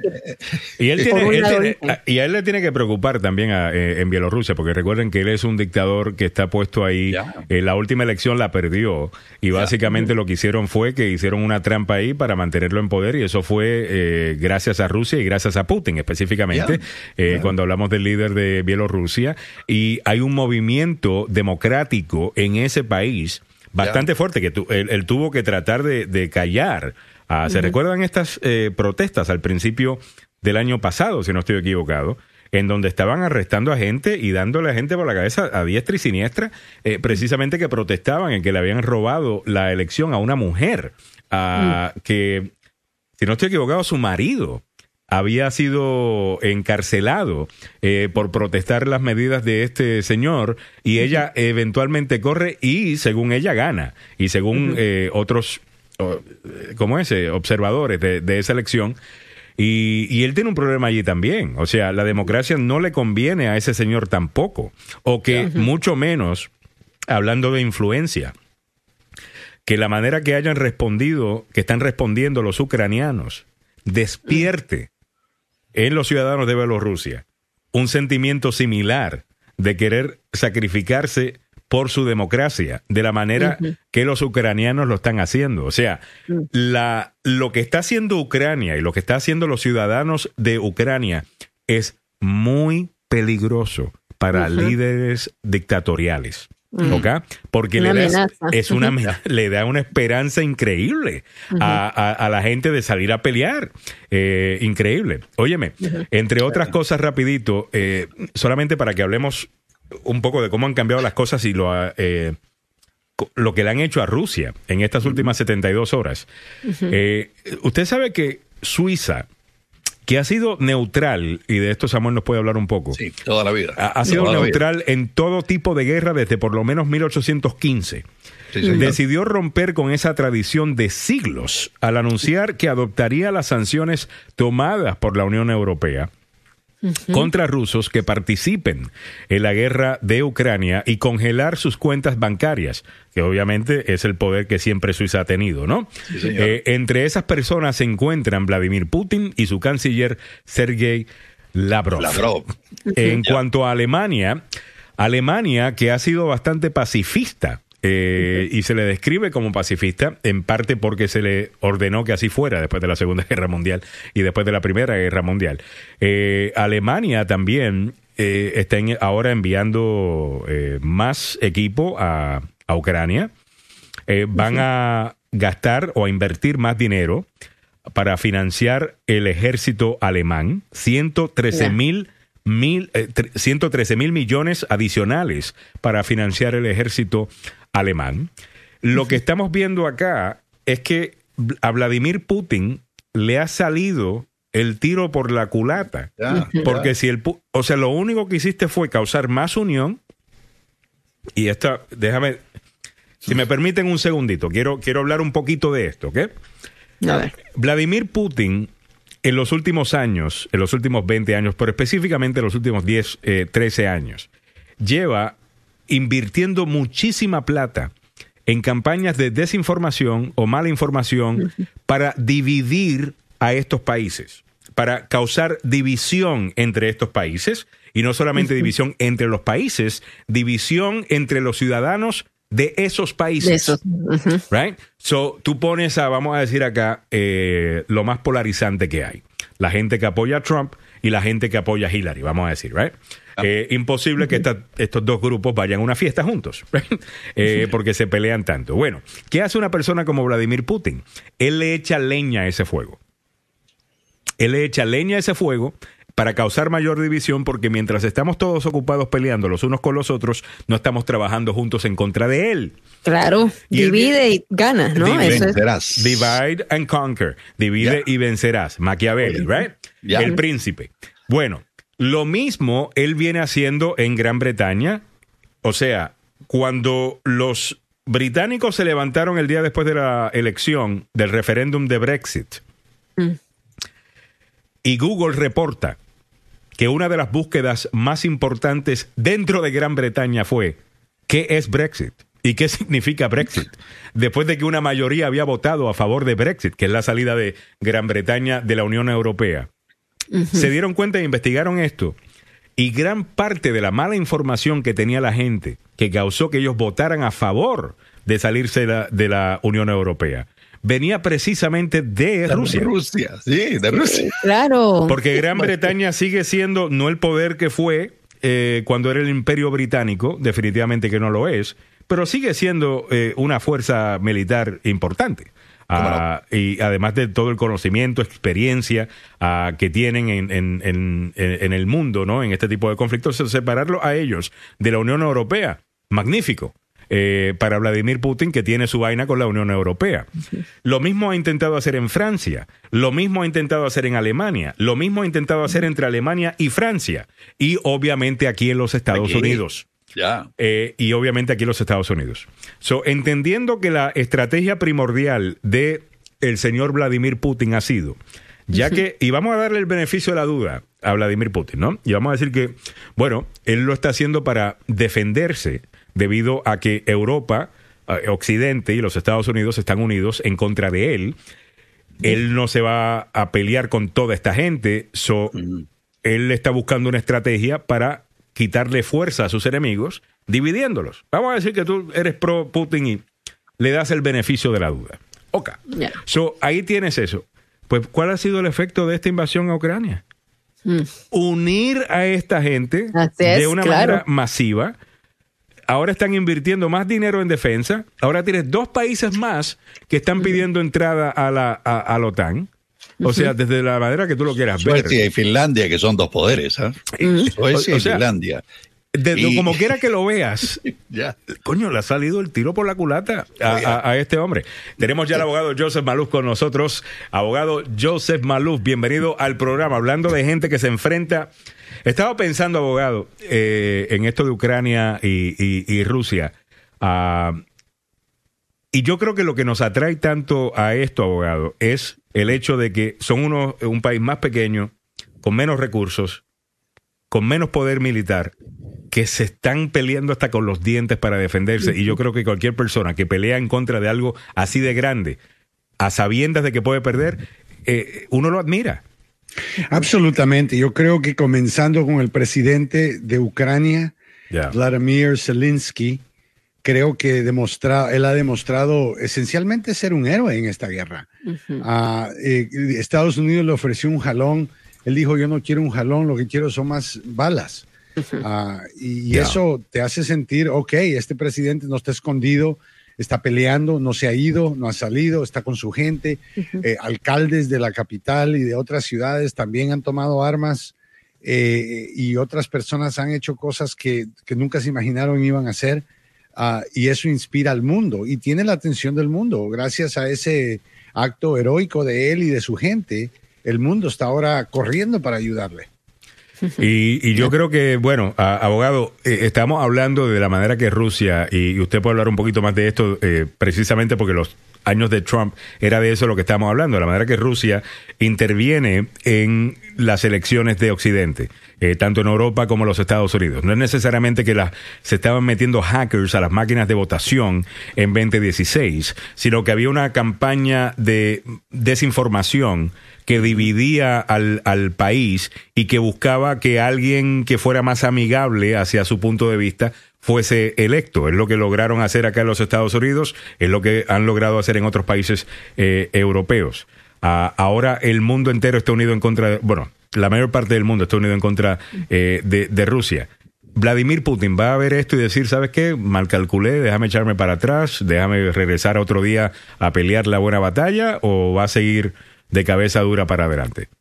Bueno, yo, yo puedo intercambiar a Vladimir Putin con Donald Trump y te preguntaría a ti, ¿qué haría Donald Trump en esa circunstancia? Y probablemente haber corrido. va a aceptar. Puede correr, pero no creo que, mira, él claramente es un hombre con problemas emocionales. Uh, Vladimir Putin ha estado aislado, uh, desconectado del resto del mundo. Yo creo que COVID-19, la verdad que le dio duro. Ah, porque el hombre ahora está completamente separado de sus propios consejeros. ¿Por qué? Porque vemos qué pasa cuando tú actúas irracionalmente y tú solo, como tú lo dijiste en el programa eh, hace unos minutos. Eh, esto, es, esto es obviamente un fracaso para él, todo le ha salido mal. Uh, yo creo que, y lo que salen a apoyarlo. y lo que salen a apoyarlo, o sea, ayer tuvo el gran apoyo de Evo Morales a eh, eh, Vladimir Putin, o sea, eh, basura tiene, basura. Venezuela Nicolás Maduro, Nicolás, Nicolás, Maduro, Kim Jong Un lo va a apoyar, China lo va a apoyar, o sea, ya el mundo está claro, están las divisiones se han hecho, ya sabemos qué países son democráticos, donde estamos el pueblo por el pueblo y qué países son dictadurías como la que es China, como la que es Rusia, como la que es eh, varios Corea del Norte. Hay varios lugares donde, donde esto es popular, ¿no? Eh, creen que, que, no, hay, no hay necesidad de tener eh, elecciones y que el pueblo tenga uh, un gobierno honesto. Ese es el temor que Putin tiene, que, que el resto de las democracias despierten a la gente rusa y díganle, ¿saben qué? Ustedes saben por qué son pobres ya. Porque Putin es el hombre más rico del mundo. That's right. y, al final de, y al final del día es eso. Es como cuando, eh, muy buen punto, abogado, porque eh, cuando se le decía a Donald Trump, cuando Donald Trump estaba negociando con Corea del Norte y dándole espacio, iba y se veían y, el cariño, y decía Donald Trump, mira qué lindas costas tú tienes, aquí podría hacer tal cosa, aquí podría hacer lo otro. Y la gente le decía a Donald Trump, mire Donald Trump, usted no entiende. A él no le interesa nada de eso porque el bienestar del pueblo significa que él ya no estaría en poder. Y a esta gente lo que les interesa es el poder y que se, disculpen la expresión, que se jode el pueblo. Ah, eso hay que el pueblo es un sacrificio necesario para conseguir eh, las metas que Putin tiene. Y la meta de Putin es regresar eh, Rusia a la Unión Soviética y probablemente a, a, cooperar todavía más de la Unión Soviética. O sea, sea lo que sea, eh, es absurdo. Este, este concepto de que él va a venir aquí a reintegrar diferentes países independientes con democracias ya. Ah, es, es, peligroso. Y la influencia eh, de el comentario que hace Evelyn Flores dice Ucrania, Ucrania está importando eh, está exportando al mundo el luchar por nuestra patria, pueblo. Literalmente son una inspiración para el mundo. Mujeres, jóvenes, ancianos y hombres peleando y defendiendo su libertad. Estoy tan de acuerdo eh, con, con, Evelyn. Es interesante. Y si pudiera mencionar para que la gente que, que, a veces nos critica puedan apreciar, esto es muy diferente de lo que pasó enero 6. Ah. De, este año, ¿ok? Solamente para el año pasado, para que la gente se recuerde un poco los héroes en las calles de Ucrania son héroes. La gente en la calle del Capitolio, entrando al Capitolio para interrumpir el proceso de transferencia del poder, no es lo mismo. Eran delincuentes, eso es lo que eran. los patriotas de verdad salen a defender su capital, no a atacarla. En Ucrania. Y no a atacarla, como, como lo hicieron. Abogado, yo creo que aquí hay una cosa, esto quizás sea conversación para otro día. Pero yo puedo ver tanto del lenguaje que viene utilizando el MAGA Republican Party, el, Partido Republicano MAGA, o sea, el, de Trump, no todo el Partido Republicano, los maguistas, que realmente ya no va a tener el poder que tenía antes. Porque cuando lo comparas con Ucrania, tú dices, espérate, cuando hablan de que hay una invasión en la frontera con México, yo no veo ningún tanque, aviones, bombas, como lo que yo estoy viendo, una verdadera invasión en Ucrania por parte de Rusia. Cuando hablan de patriotas y que van a defender la libertad haciendo una campaña en contra de las máscaras, mientras yo veo a una viejita de casi 70 años preparando un cóctel Molotov eh, para defender su, su, su país, que lo más seguro termine muerta esa pobre doña. Eh, ¿Me entiendes? Pero ella sigue para adelante porque va a defender su patria. Y dice, espérate, esos son verdaderos. Eh, bueno, los patriotas. soldados que defendieron esa isla que le dijeron al barco que se al barco militar que se fueran a you know, ser ellos mismos. A la miércoles. Ajá, los mandaron a la miércoles y los mataron a todos. O sea, no, dicen abogados que, están dicen sobrevivieron, sobrevivieron. Ayer un reporte que corrigieron eso, así que hay que chequear. Yo no creo que sobrevivieron. Bueno, uh, lo, bueno, anoche escuché que algo Veremos, veremos, a, veremos a ver qué sucede ahí. Yo creo que hay mucha información que no, no va a estar clara, ¿no? y, es lo que llaman de supuestamente que están rehenes, ¿no? Dicen supuestamente que están rehenes, eh, que los, los, los, los, han tomado como rehenes a los 13, según lo que asegura el gobierno militar mejor dicho, los militares de Ucrania. Pues en cuanto al lenguaje que utiliza Maga, eh, yo creo que se eh, eh, ya el problema de la libertad con las máscaras suena como que ridículo al ver por la libertad que, están peleando. En Ucrania es libertad. el presidente, el presidente Trump que había dicho antes de que empezara la invasión por parte de Rusia de que él lo que iba a enviar era peacekeepers a, mantener la paz. De pacificación, y, que, y, después dijo, me gustaría que vinieran acá a cubrir la frontera México-estadounidense. Fue un, fue un clase disparate que ha tratado de arreglarlo, diciendo ahora, me gustaría que Biden defendiera la frontera del sur como defiende eh, eh, la, la, de Ucrania. Y de nuevo, esa comparación es tan tonta. Ahora cuando puedes comparar eh, estos dos eh, eh, estas dos realidades.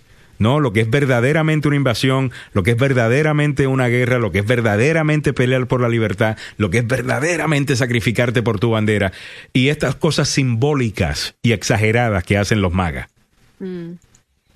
Bueno, ponte a pensar que esta gente en realidad vive en un mundo diferente.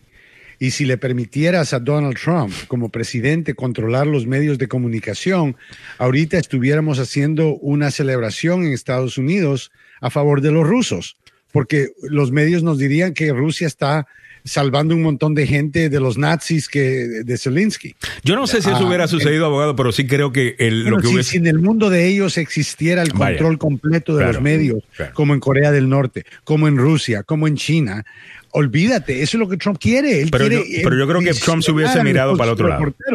Creo que Trump hubiese mirado para el otro lado y el que me diga, Alejandro, ¿cómo tú vas a saber si Trump iba a hacer eso? Bueno, porque eso es lo que hizo con, con Rusia cuando le tocaba a los kurdos. Se lo entregó a Rusia.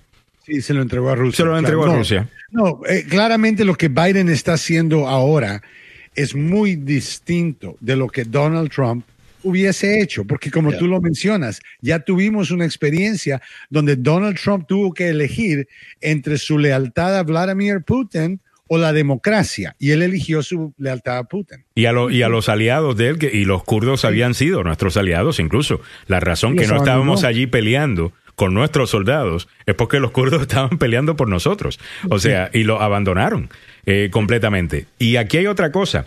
El, eh, esto yo creo que va a tomar tiempo para que eh, ya empecemos en ese análisis, abogado. Pero después de la, de, la Guerra Fría, eh, seguimos teniendo esta, este punto de vista en donde hay dos grandes poderes, ¿right? Y tú estás con un lado o estás con el otro.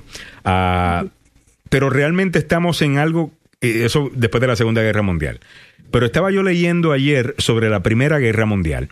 Y y había algo en ese entonces que era lo que llaman ellos el balance, los que estudian esto, el balance de poder de la, de la era, en donde en ese tiempo tenías a diferentes poderes, múltiples poderes de, de la era, todos compartiendo poder y había que mantener un balance porque si uno agarraba demasiado poder, de repente se te unían los otros con menos poder para entonces caerte arriba a, ti. Eso es precisamente lo que lleva, ¿no? A, a, la Primera Guerra Mundial, Alemania queriendo invadir y los países que se unen a pelear en contra Alemania y el resto. Bueno, lo mismo yo creo que está sucediendo acá desde el punto de vista de que los Estados Unidos están manejando, en mi opinión, esto muy bien. Porque podríamos estar nosotros allí al frente, somos supuestamente el superpoder del mundo.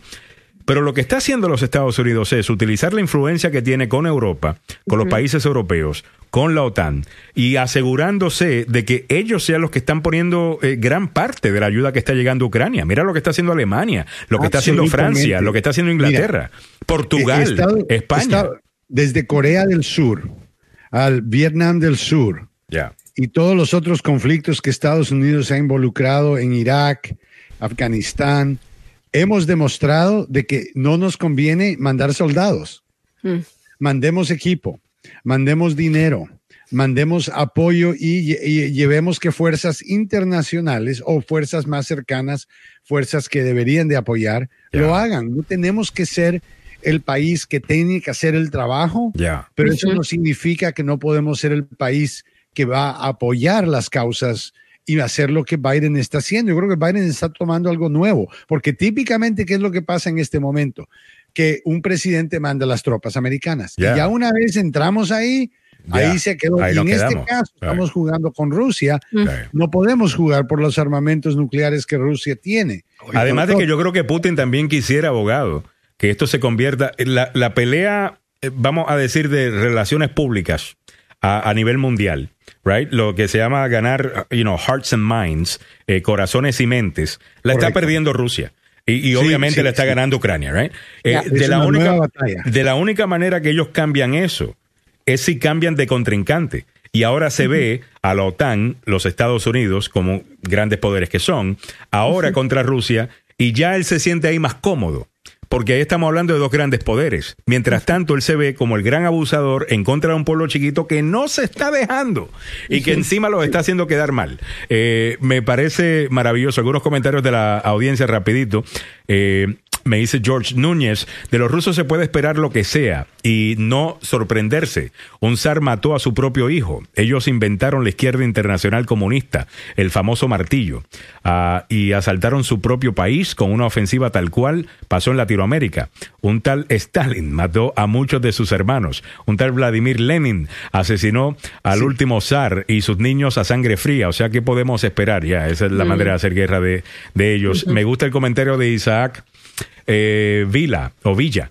Dice, hay que enviar a las Karens, a los pandilleros y a los revoltosos del Capitolio a la guerra. Llegó su tiempo de brillar y desahogarse. Claro está. claro. van a pedir, van a comer, no, van a pedir comida vegetariana cuando estén allí. cuando estén, cuando, estén en, la en plena guerra se van a quejar porque no les dieron la leche caliente. Ya. Mm. Ah, perdón. oh my God. Perdón. Pero hay dos términos que están ahora tan inadecuados. Aquí ya lo había dicho Alejandro, invasión. Cuando comparas la invasión en, eh, entre comillas, en el en el límite entre México y Estados Unidos, y el otro término es, el término es convoy, el convoy de la libertad. Ya. O sea, cuando hablas del convoy de la libertad de Canadá o de los que quieren eh, imitar a los canadienses que supuestamente están llegando acá a Washington, esta caravana de camioneros por la libertad, compáralas con los verdaderos convoys que están atacando a Rusia, eso es un convoy de verdad. que están llamando? Eh, a, le llaman a esa gente los Gravy Seals. Eh, los abogado, el Gravy Seal uh, Six eh, Team Six. Eh, Dani Ramos nos dice, Putin eh, lo que está es provocando. estoy de acuerdo con Dani. Yo creo que él, sí, abogado, yo creo que él está buscando, creo que le conviene que los Estados Unidos entre y se puede justificar uh, de utilizar todo tipo de, de, ataque en, en, su contra. Erin Flores dice, se mm, M, esa gente son como los chihuahuas ladran y tratan de morder y cuando miran la cosa seria se, ajá, y se esconden. eh, Hablando de los... Javier dice, en primera, el chamán orgánico, totalmente. Ese es el primero que tenemos que mandar para allí para que grite. Ah, inmediatamente los rusos se van a ir cuando vean a ese hombre gritando con su... Y al otro, el del cono aquel grande que vimos, ¿te recuerdas, Mili? El, eh, el 6 de enero. El de, con el Shafif. Con el Shafif. Oh, ¿Así que se, llama eso? Ok, un Shafif tenía, que una un no es un cuerno así de batalla para los. ¿El chamán? No, el chamán es el, el, que. Bueno, el chamán no, era, un, era un hombre que entrevistamos allá que medía como 6 pies, 6 pulgadas. Un hombre altísimo. Eh, impresionante el tamaño de ese hombre. Y andaba con un, lo que tengo entendido se llama un shafif. Eh, que se utiliza un, cuerno, un, cuerno. un cuerno que tú lo, lo, lo, soplas y de repente creo que se caen las paredes eh, bueno. Eh, no, lo que pasa es, eh, según la Biblia. Shofar, shofar, no dice Henry Molina. Hay shofar. Shofar, ok, shofar. Muchas gracias. Eh, Henry, saludos. Eh, ya, al chamán orgánico hay que mandarlo eh, para allá. déjame ver algunos otros comentarios. Dice... Edgar Anaya, Kosovo, un país de, de las Balcanes, también está pidiendo ser miembro oh, de, de, la OTAN. All right, entonces, ok, so ya sabemos que le ha caído, le ha ido mal a Vladimir Putin. Abogado, pero eso no significa que no van a aprender de los errores. Eh, mm. Eso no significa que no van a ajustar su estrategia. Y claro, esto no está por ninguna manera ya terminado. Esto está comenzando ahorita. ¿Qué movida va a tomar Putin? Es difícil porque, por un lado, él se acorrala. Él tiene ahorita un convoy de camiones y eh, vehículos militares en camino a la capital. Y viene en camino bumper a bumper como cinco millas de camiones y tanques. Eso tiene un nivel de destrucción, pero increíble. No estoy seguro cuál es el plan para pararlos. Ah, bueno, eh, tengo entendido, abogado, que mucho puede caer. Tengo entendido eh, y se está reportando de que gran parte de, ese, de esa caravana lo que trae es equipo y quizás eh, soldados y no son todos como eh, como algunos pensaban eh, armas. Entonces supuestamente le están diciendo a los comandantes allá en Ucrania eh, que no gasten todo, ¿no? Eh, defendiéndose de esa gran caravana, que creo que son 40 millas, supuestamente. Eh, 40 millas están diciendo. 40, eh, millas, abogado, de, caravana, sino que se enfoquen en donde están esas armas que podrían causar. No es de Honduras, no son de Honduras. no, son de Honduras, que podrían causar la, la mayor. Luis Salgado. Luis Salgado mire dice, no, no son de Honduras. Eh, el abogado, eh, el especialista en inmigración Luis Salgado, en breve nos va a estar acompañando, no se lo pierdan. Eh, vamos a estar hablando del tema de inmigración con don Samuel Galvez, un tema obviamente muy, muy interesante uh, que tenemos que discutir. Hoy también es el mensaje del Estado. Son 11 millones de, de, personas que están sin documentos. Es, es un tema súper importante. 11 millones, y, ahora vamos a recibir nosotros también refugiados. O sea, ya tenemos a los refugiados de Afganistán y ahora recibir a refugiados también de, de, de, Ucrania, que son 500, o sea, medio millón que han salido, la mayoría están en Polonia, ¿no? 300 mil en Polonia, pero ya Estados Unidos ha dicho que va a estarlos recibiendo también acá. Entonces, es, esto suma, o sea, como que cada vez que se aleja también el tema de legalización para los indocumentados que están acá, porque hay que atender los asuntos como estos, ¿no? De, darle eh, seguimiento a estos refugiados. Oye, y es impresionante lo que están haciendo, eh, algunas de las respuestas que el mundo ha tenido a esto.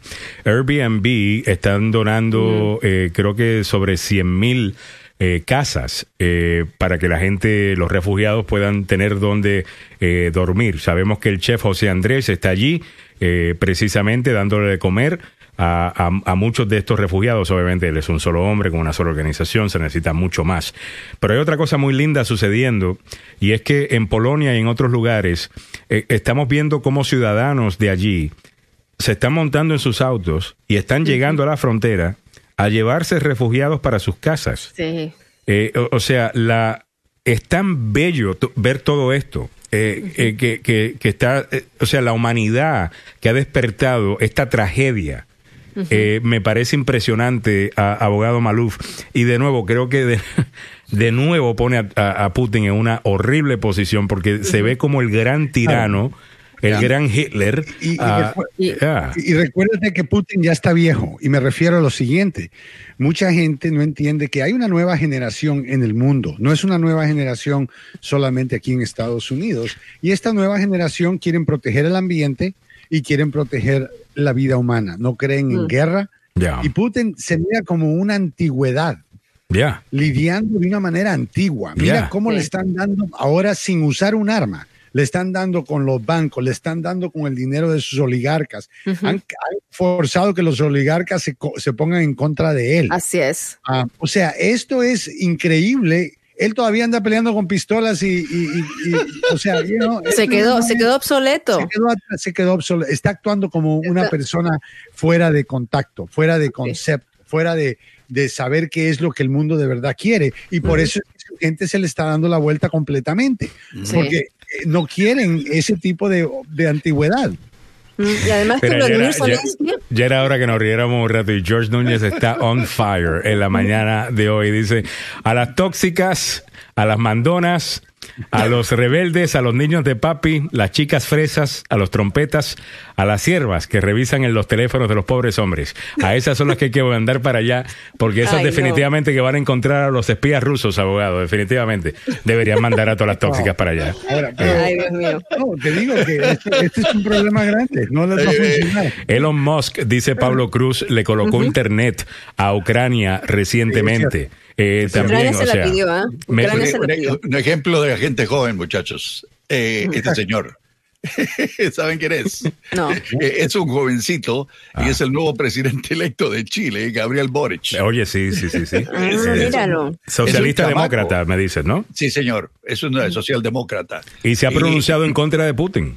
Absolutamente. Eso fue lo que dijo. Mientras que los países con líderes izquierdistas de Latinoamérica se han pronunciado a favor de, de, de, Putin. La sangre vieja, la sangre vieja está con, con, eh, con Putin. Es que no se han modernizado, esta gente todavía piensa que están en la época de la Unión Soviética. Y Zelensky lo está aprovechando. Zelensky tiene 44 años y está usando las redes sociales para instar a su pueblo a que no se dejen vencer. Entonces, él está usando todas las redes sociales, también la juventud, la generación, eh, eh, los jóvenes están usando TikTok, es una manera como se están comunicando y alentando a, la gente. Oye, hablando, hablando de eso, no sé si viste, eh, nuestra, tenemos una amiga en común, Noelia, que trabaja para... Para el tiempo latino. Para el tiempo latino. Ella publicó ayer, lo voy a buscar acá, eh, precisamente porque estamos en una generación eh, TikTok. TikTok, para los que no, no, no, utilizan TikTok, uno puede reírse de, de, muchas de las cosas que uno ve en, en, en, TikTok, pero también gran parte de lo que hace TikTok es, son los how-tos, o sea, cómo hacer algo. ¿no? Y, y, una de las cosas que vi ayer eh, fue precisamente una muchacha joven. ah, yo lo publiqué también. ¿Lo publicaste también? Eh, ¿Lo tienes? No lo tengo, no lo pude encontrar. Déjame buscarla. Tú cuenta la historia de ella y yo la voy buscando. Pues básicamente esta muchacha joven está, es la del tanque. Sí, la del tanque. Ok, la del tanque. So, esta muchacha joven está haciendo un... Una demostración. Una demostración. Mira, si acaso te encuentras un tanque aquí en Ucrania, es así que funcionan. Ahí ah, está. Y ahí está el video de TikTok. Eh, y ella... Jesus Christ. Es que... claro que... El espíritu de esta gente es absolutamente impresionante.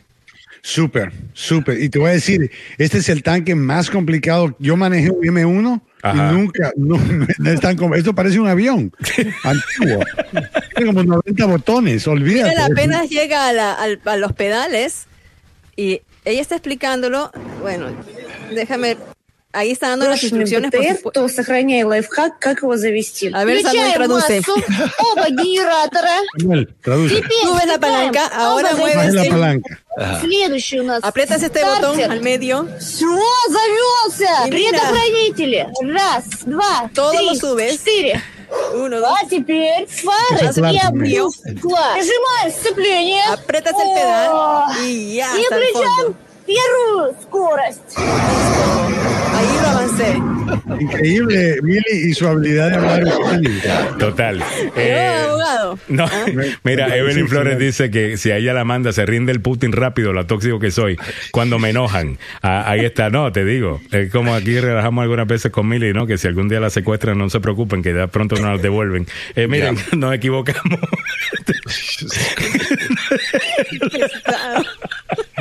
Oh a ver, Gonzalo Méndez, analistas internacionales dicen que Ucrania ha bombardeado y ha matado 24 mil personas durante ocho años a países vecinos que no tienen defensa alguna.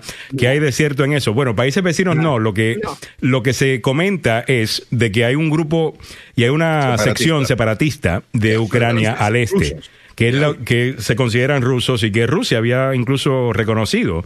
Y ahí desde el 2014 hay una pelea por ese territorio y, sí, han, ah, eh, claro. Sí, están peleando. Y están peleando y hay muertes ya. Han invadido territorio ucranio y no se quieren ir. Bueno, no son rusos, son ucranios, pero son separatistas que hablan ruso, vienen de Rusia, tienen gente en Rusia.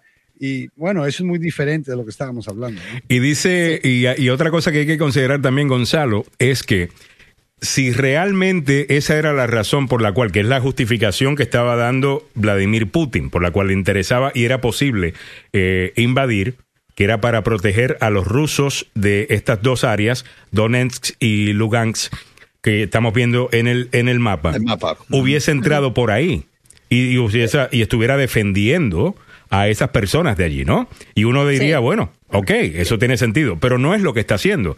y también que es raro, y, también que es raro que precisamente desde el 2014 se empieza a pelear en esta zona, justo cuando hay una revolución en Ucrania, en donde se deshacen de líderes que básicamente corruptos, que eran de Rusia, eh, marionetas de, eh, rusas, y ponen a un verdadero gobierno democrático elegido por la gente. Y ahí es donde tú ves que Rusia empieza a ponerse mucho más agresivo, entra en Crimea, vemos estos grupos separatistas en estas zonas que acabamos de, de, mencionar. Y si uno piensa que esas dos cosas no están conectadas, el hecho de que estos conflictos empiezan precisamente cuando se deshacen de los líderes marionetas rusos y eligen a uno democrático, creo que estamos perdiendo gran parte eh, de lo que realmente está sucediendo allí.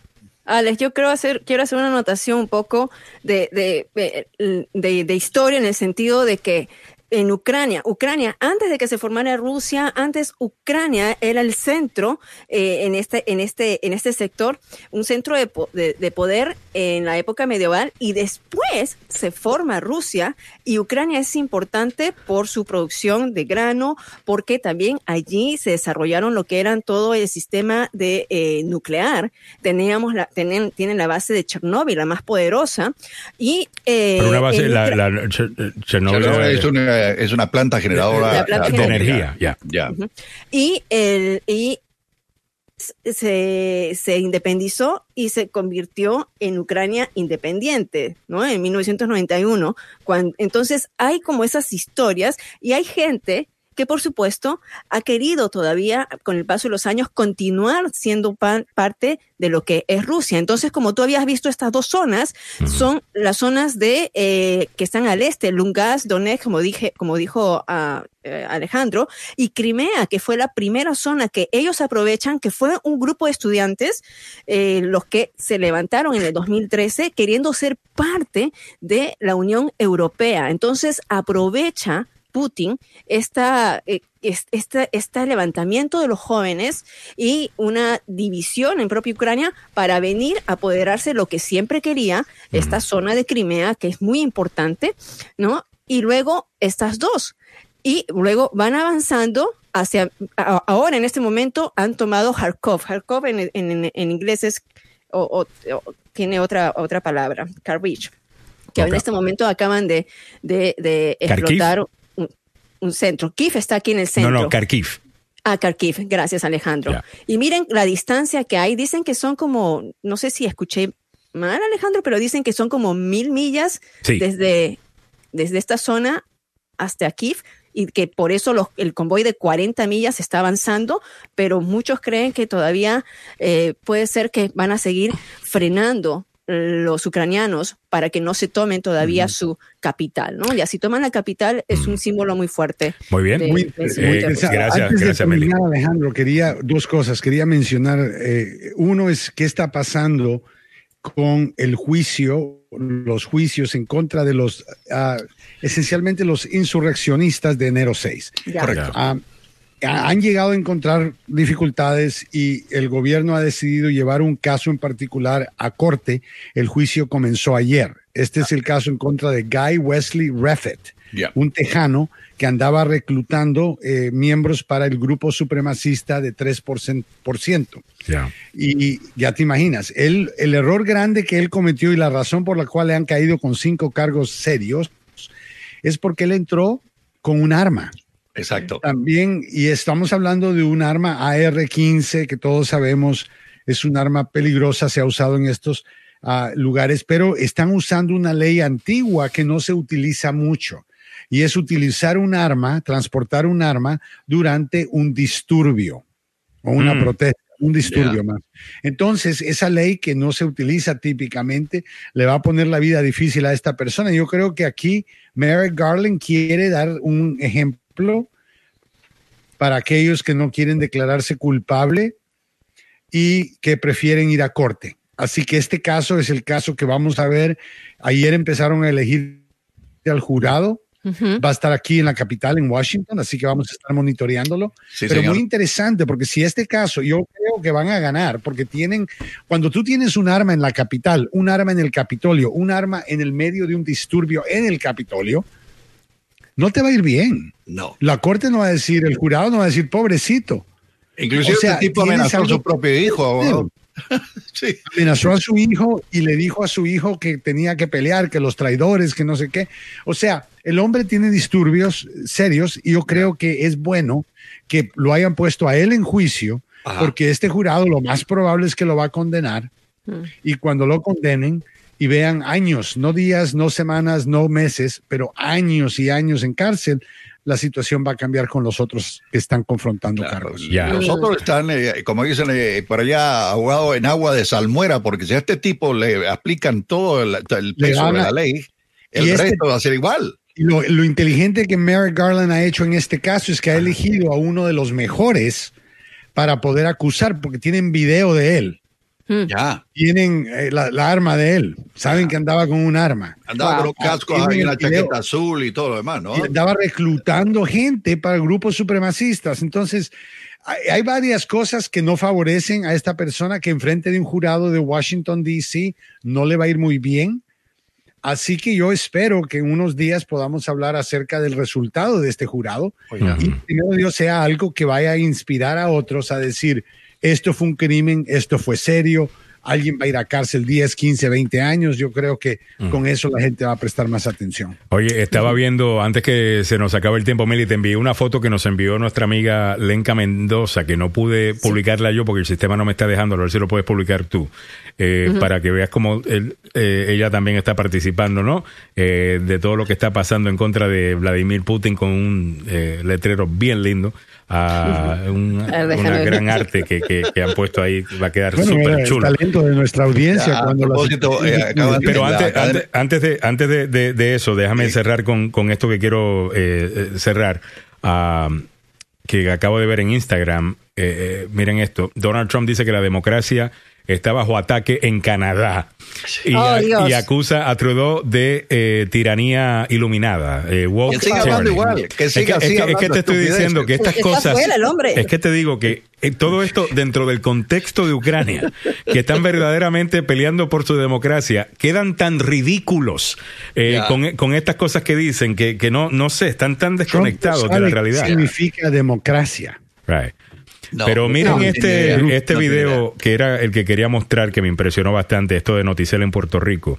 Esto es un edificio eh, que según se reporta es un misil que impacta el edificio de la Administración Regional de Kharkov en Ucrania. Cámaras de seguridad captaron el momento exacto cuando el misil cayó frente al edificio administrativo. Miren a ver cómo se ve esto, mire. Más de 100 personas que han fallecido. Mire para allá. Eh, absolutamente impresionante. Eh, abogado Maluf, eh, esto, bueno, es un edificio del gobierno ucraniano.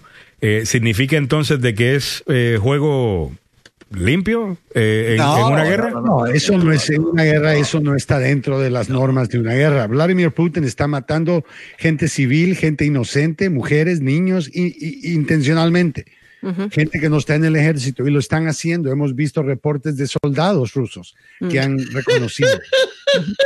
Ahí está nuestra querida Lenka Mendoza, quien es activista de Dreamers Mother in Action, las, mamás, las mamás de sueño en acción. Y vamos a ver dice qué dice a, a, chistear, creo que dice, ¿no? No, no, no, no. Yo, yo lo puedo decir claramente, pero es una frase que no se puede decir porque te están sacando yo la madre. Sé lo que yo, a mí, me lo, a mí me lo mandaron por texto. Sí.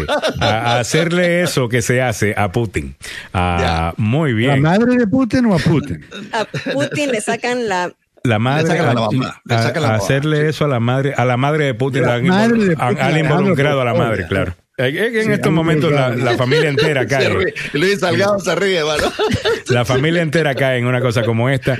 Eh, saludos para, para también Henry Molina, que nos dice que está esperando una ucraniana también. dice, eh, ah, mira, Isaac eh, dice, según leí ayer, Jeff Bezos donó millones al chef eh, José Andrés para la comida. precisamente te quería hablar, que lo acaba de entrevistar la cadena de MSNBC. Él está en Polonia, ahí ya tiene montada su, su cocina para entregar comida a los refugiados que están cruzando y que llegan en este momento, damas y caballeros, a 660 mil refugiados. Y se supone que van a ser cerca de 4 millones que podrían salir de territorio. esos números, olvídate, que van a incrementar eh, bastante. Ahí vemos al, al chef José Andrés ayer, uno de nuestra área. precisamente. Oye, para cerrar, ya que tenemos un invitado, Henry Molina dice, sacar esto. Eh, Henry Molina dice, listo para recibir un refugiado una refugiada, perdón, con esos skills, hablando de la muchacha que estaba haciendo, ¿no? Mostrando el tanque.